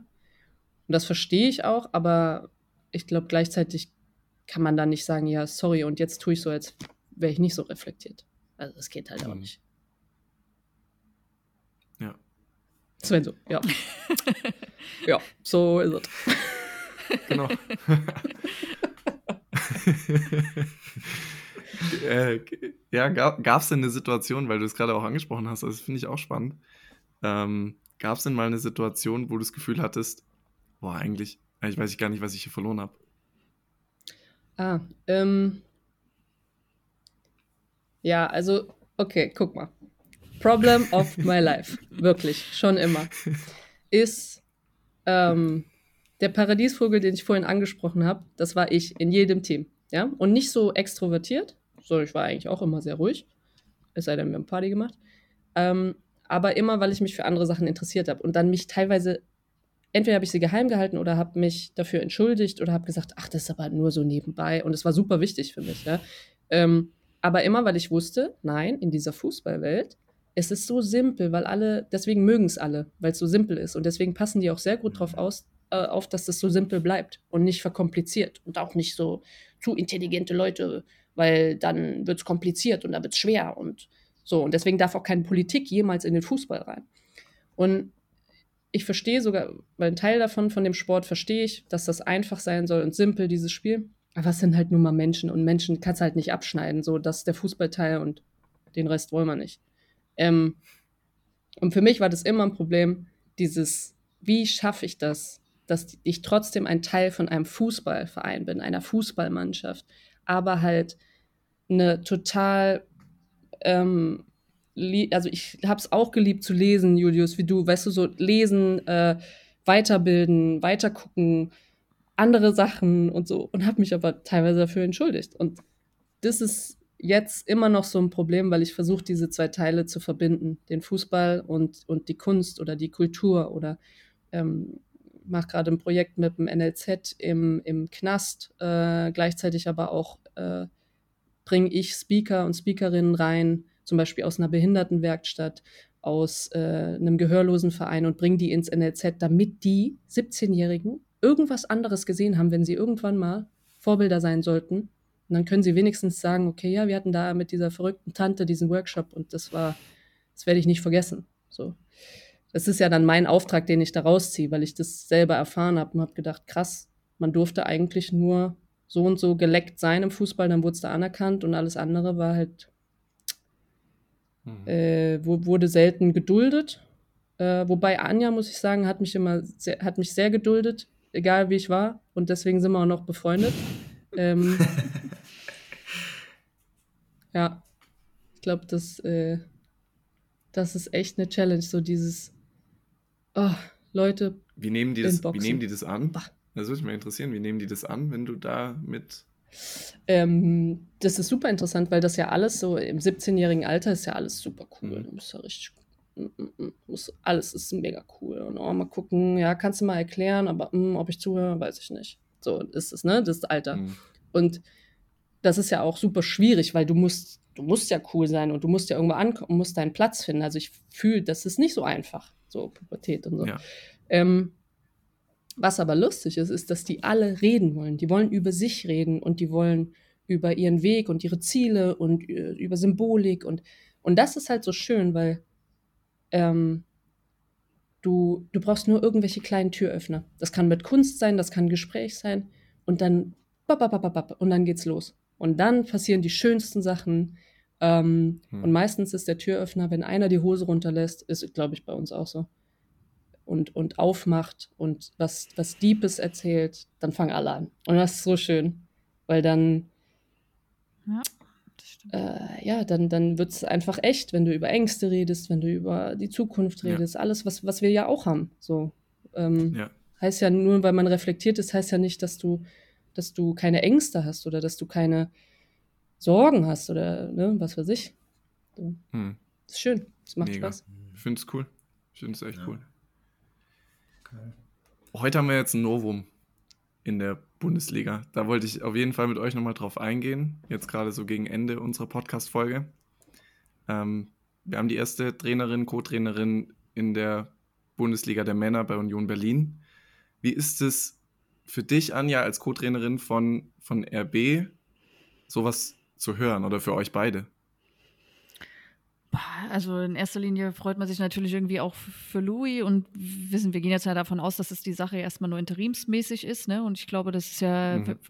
erstmal toll, dass Union den Mut hat zu sagen. Ich meine, sie haben ja schon den Mut gehabt, sie auch als Co-Trainerin einzustellen in der U19-Jungen-Mannschaft. Das ist für mich so egal, ob Geschlecht oder nicht. So, ich finde es schön und dann, dann macht sie ja auch eine gute Arbeit. Und wenn man sie natürlich auch als Mensch kennt, ne, dann weiß man, ey, geil, ja, dir, dir gönnt man sowas. Und ich glaube aber, äh, dass auch trotzdem Union im Moment andere Probleme hat, als äh, nur darüber zu sprechen, sondern ähm, ja, es, ist, es, ist, toll, es ist schön und äh, aber eigentlich sollte es natürlich nicht nochmal, es sollten andere Sachen jetzt im Mittelpunkt stehen, glaube ich. Ne? Also auch als Unioner Sicht, das sollte, glaube ich, oder vielleicht ist es das, was Union braucht, damit das ablenkt von dem, aber die Augen werden jetzt natürlich oder wird ja jetzt noch mehr drauf gerichtet sein, ob äh, Louis da auch Einfluss hat man weiß ja nicht, wie viel da, wie die Zusammenarbeit ist mit dem Co-Trainer und äh, mit dem Cheftrainer, ne? wie, das, wie das läuft. Aber grundsätzlich hm.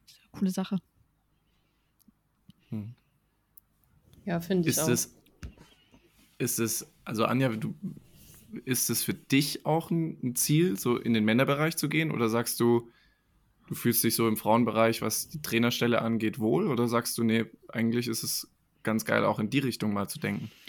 Äh, also ich glaube so, also erstmal grundsätzlich sehe ich mich nicht als Cheftrainer oder als Mannschaftstrainer. Also ich glaube, ich denke mhm. schon, oder nee, ich will schon eher so in diese in Detailcoaching, so ein bisschen Stürmercoaching und äh, ja, individuelle Sachen rein. Und da glaube ich, ist das unabhängig. Du kannst so viele Leute besser machen auf verschiedenen Positionen, vor allen Dingen Stürmer.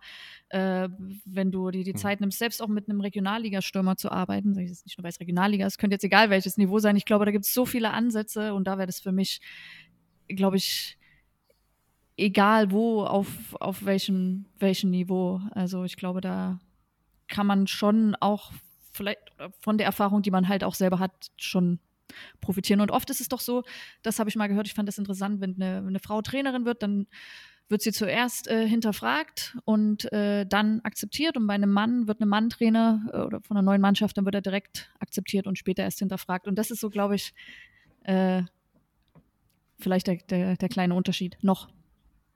Mhm. Ja, ich bin gespannt, wie sich das entwickelt jetzt. Ich meine, es ist ja wie bei vielen Dingen, dass jetzt halt so eine so eine Zone mal durchbrochen ist und vielleicht öffnet es die Türen für, für andere Frauen, die in den Männerbereich rübergehen. Also ich finde es auch cool. Wüsste auch nicht, in welcher Liga ähm, da, also in, in Europa, also ich, könnt, ich könnte jetzt keine Co-Trainerin sagen, weißt du, und das ist so geil, oder mhm. Cheftrainerin mhm. schon gar nicht, ne, zum Beispiel der Coach von Arsenal, Jonas Eidewall, hat sich vor ich glaube, es war vor der WM im Juli, Juni, Juli dazu geäußert und hat gesagt, das ist eine Schande. Also hat richtig, richtig ab, abgelästert und hat gesagt, es ist eine Schande, warum wir da überhaupt diskutieren müssen und dass es das noch nicht gibt, dass keine Frau in einem Trainerteam, also Co-Trainer oder Trainer, in äh, der Premier League gibt. Ist eine Schande. So. Und hat richtig, richtig abgewetzt. Und ich, also ohne Scheiß, ich glaube, ich bin das erste Mal stolz auf Deutschland, auf unsere Liga oder doch wirklich, weil wir in so wenig Sachen Vorreiter waren in den letzten Jahren. Ähm, und vielleicht auch deswegen verdienterweise gerade nicht mit Titeln nach Hause kommen, aber dass dieses Neudenken und was machen und, und dass das Union ist, der es auch noch scheiße geht und das machen, ich finde das so cool. Ich wirklich, ich finde es so mega ähm, und ich hoffe nur, dass alle, die heute einen Post gemacht haben, gesagt haben, oh, Louis, Glückwunsch, bababa, ich find's so geil, oh, wie toll. Und auch alle Sender Sky. äh, oh, ich könnte sie alle aufsetzen. So, ne? Die jetzt bei ihr anklopfen und sagen, können wir eine Story machen, können wir dich besuchen zu Hause, bla bla bla. Ich hoffe, dass die in ein paar Monaten eben nicht sich umdrehen oder gar nichts mehr ja. dazu sagen oder so, weil das ist halt eben noch wichtiger also diesen Support ihr auch und einfach zu sagen so, hey, du stehst gerade für so, so viele und, und, für eine Zukunft und also das, ich, ich glaube, ganz viele raffen gar nicht, wie, wie groß dieser Schritt gerade war. Wirklich. Hm. Also das, ich glaube, die wenigsten checken das.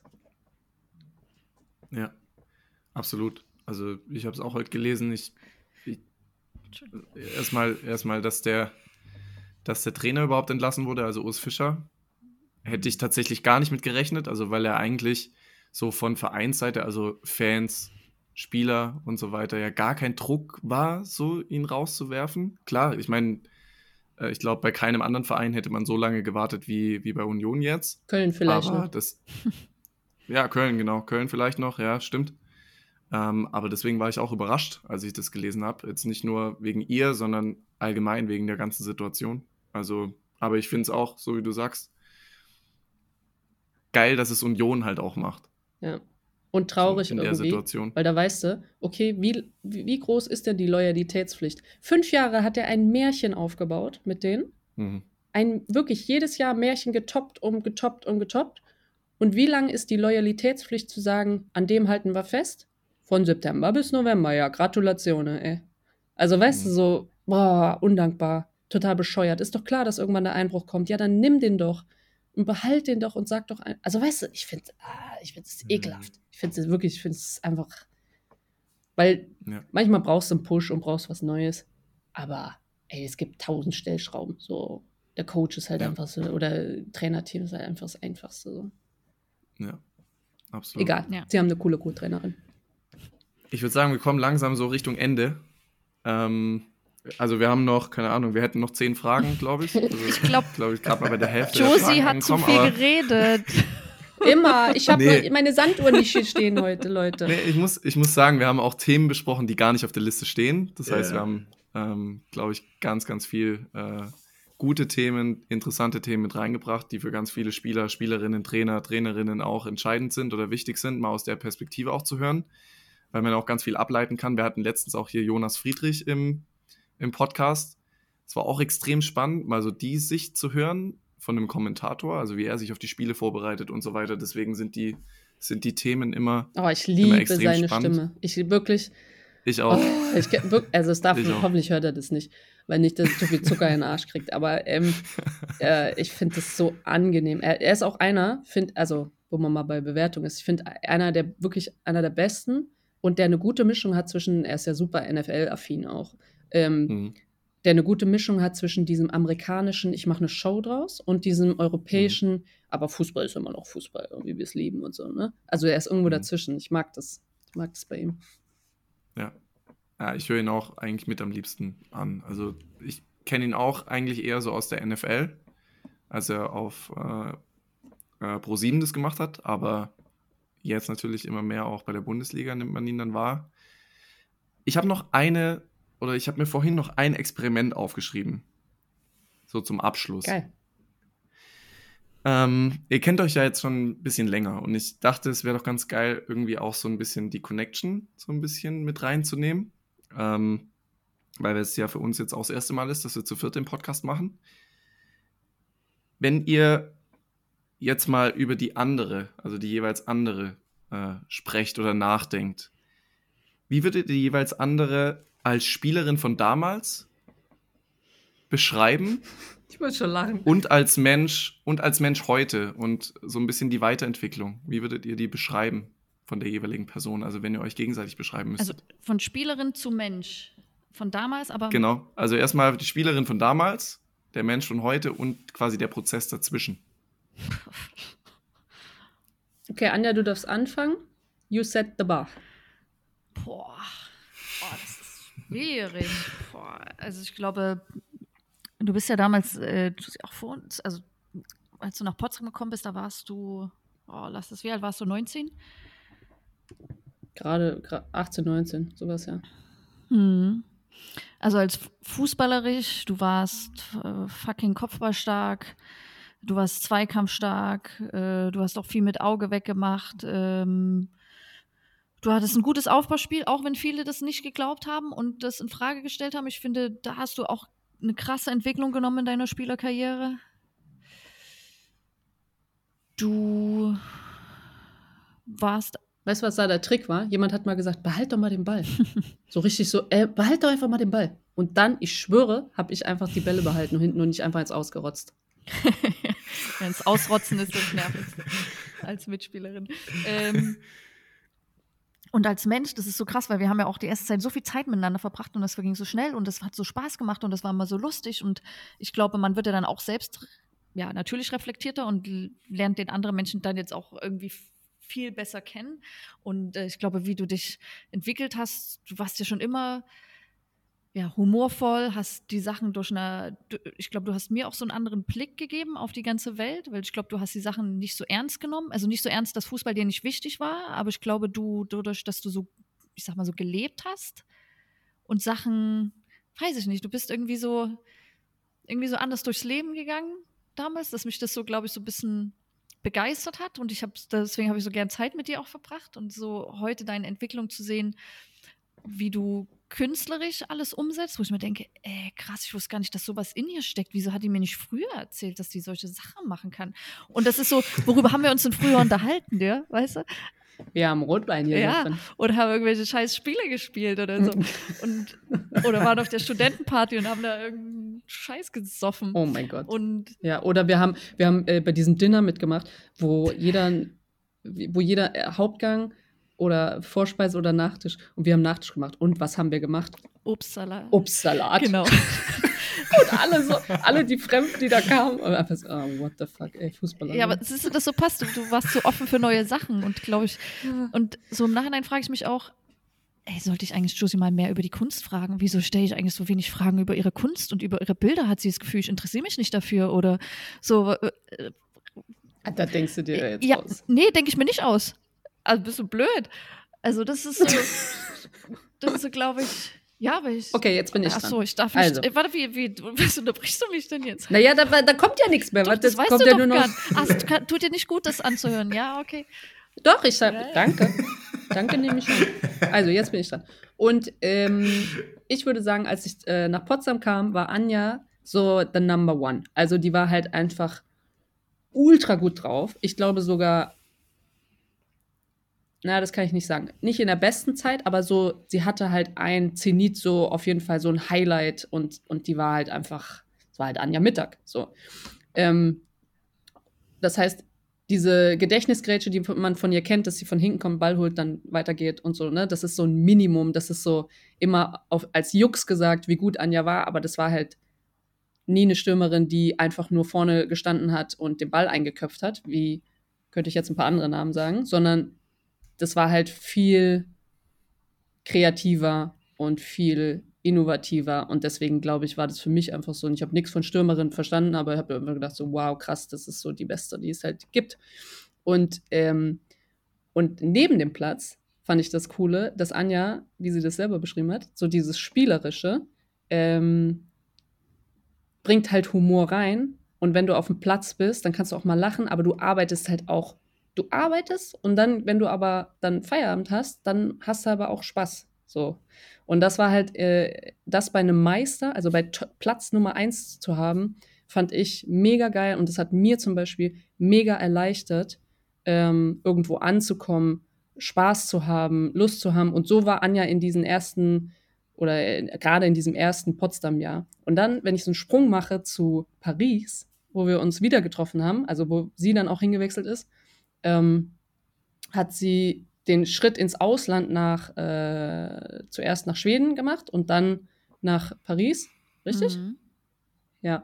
Und äh, das eine war wieder die Nummer eins für ganz, ganz viele Jahre. Ich weiß nicht, wie viele Pokale die da in Schweden ei- eingesackt hat. Kam dann nach Paris und dann ist für mich was losgegangen für Anja, weil es mal, es wurde halt, es wurde steinig. So, es wurde einfach steinig in ihrer Karriere mal. Es war, gab vorher schon mal einen Punkt, warum sie dann erst ins Ausland ist, aber und da fand ich, hat Anja so einen Megasprung gemacht, menschlich, wo du gemerkt hast, so, ah, krass, okay.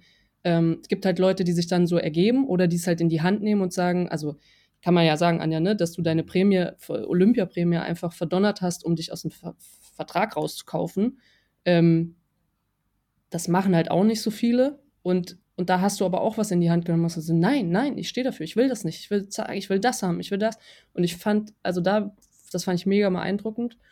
Ähm, und Sprung zu heute würde ich sagen, dass Anja noch nicht mal weiß, was ihr Potenzial, also sie weiß gar nicht, wie groß ihr Potenzial ist, was sie noch alles, äh, was da noch drin steckt, weil, ähm, weil sie da erst anfängt oder angefangen hat. Also ich glaube, in Anja steckt noch so, so, so krass viel und das ist eigentlich verrückt, weil sie schon ein ganzes anderes Fußballleben hat und, und noch mal ein Trainerleben und trotzdem glaube ich, dass Anja dieses, zum Beispiel dieses Individualtraining, da ist sie so gut und das wird, das wird einfach noch eine viel größere Rolle spielen irgendwann. Und ich glaube, das wird super spannend. Danke. Bitte. Mega. Cool. Sehr cool. Sehr, sehr cool. Julius, was meinst du? Sollen wir die Final Five machen oder möchtest du sie machen noch? Ja, also ich glaube schon. Wir können es ja kurz halten. Wir sind eh schon in der lä- längsten Podcast-Folge, die wir je gemacht haben. Also nicht nur, nicht nur die erste Folge zu viert, sondern auch in der längsten Folge. Also ähm, ich glaube schon, dass das cool wäre von den beiden. Wir können es ja so machen, äh, dass ich die, den Satz beginne und dass ähm, Josie, du zuerst beginnst, das schnell Ja, zu schnell. beenden. Ja. Also es sind so Ich geb mir Mühe. Schnell ich hat er gesagt, Anja. schnell. Ja. Ja, ja, Schnell. ja, ja. Ein ja. Sa- nicht mehr als ein Satz. Ja. okay. Ähm, es sind fünf Dinge und ich schaue sie einfach raus. Also Josie, du beginnst und Anja, du direkt danach. Äh, Fußball ist. Geil. Ach so, schon ein Satz? Okay. Ähm, Nee, nee, nee. äh, p- Passt, passt. Fußball ist geil. ist eine, eine, passt. eine Liebe meines Lebens. Okay, passt auch. Kriege ich jetzt was Neues oder muss ich auch Anja? darauf? Ach so, ich muss auch darauf antworten. Nee, Ach so. genau. Genau. Äh, Leidenschaft. Fußball ist Fußball ist Leidenschaft. Okay, mein schönstes Erlebnis im Fußball war.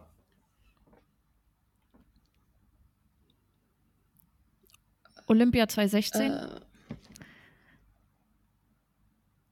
der Brief mit der Einladung zum ersten Nationalmannschaftscamp. Süß. Cool. Ich bin Fan von. Anja.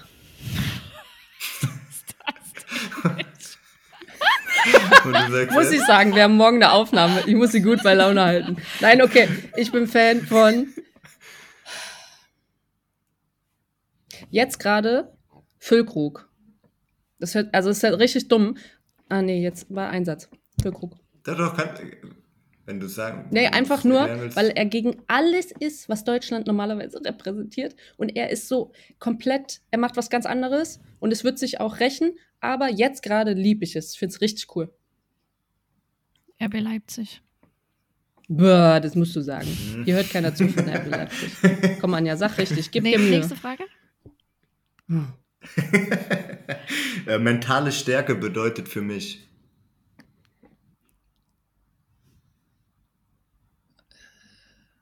sich mit sich Mentale. selbst auseinanderzusetzen und auch sich Schwächen einzugestehen und auch Hilfe zu suchen.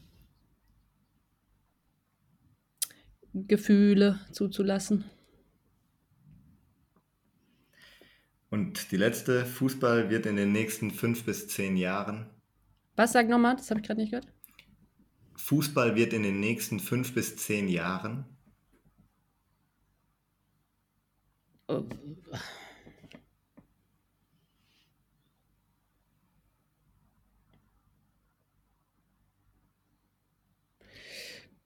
Ich mache so, hinter Fußball mache ich ein Klammer auf, Frauen, Klammer zu und dann sage ich durch die Decke gehen. Sehr gut. Ich hätte jetzt auch nur ergänzt mit noch mehr wachsen. Unabhängig. Das ist geklaut. Das nee, das nee, du kommst doch nicht aus dem Knick. Ich hätte es doch andersrum sagen sollen. Anja, du hättest ja. starten sollen. Kann man ja schneiden. Könnt ihr, kann doch nicht. Ey, wenn ihr hier Qualität haben wollt, Qualität äh, kostet Sekunden. Ist so. nee, ist doch gut. Sehr, sehr gut. Sehr cool. Sehr, sehr cool. Also, yeah. vielen, vielen Dank, dass ihr euch die Zeit genommen habt, dass ihr dabei wart. Gerne. Und auch so offen gesprochen habt und Dinge ja. geteilt habt. Ähm, weil ich glaube, nur so funktioniert es. Also, dass man einfach offen über Dinge spricht und ähm, dass man dann wirklich auch was mitnehmen kann. Auch die, die jetzt zugehört haben, was mitnehmen können. Ähm, deshalb mega danke, dass ihr, dass ihr dabei wart. Fand es richtig cool, hat mega Spaß gemacht. Ja, dem kann ich mich nur anschließen. Vielen, vielen Dank euch beiden. Äh, super spannende Stories und ja, coole neue Perspektiven. Danke, Vielen dass Dank. wir dabei sein durften. Dann No. Dann macht's gut. Wir sehen dich ja bald wahrscheinlich wieder im Fernsehen, Josie, oder? Ja, ähm, 12. Dezember habe ich irgendein Spiel in Manchester, glaube ich. Okay. Geil. Anja, gegen Sehr wen cool. spielt ihr am Wochenende? Leverkusen. Leverkusen. Okay. Viel Erfolg. Dann viel Erfolg.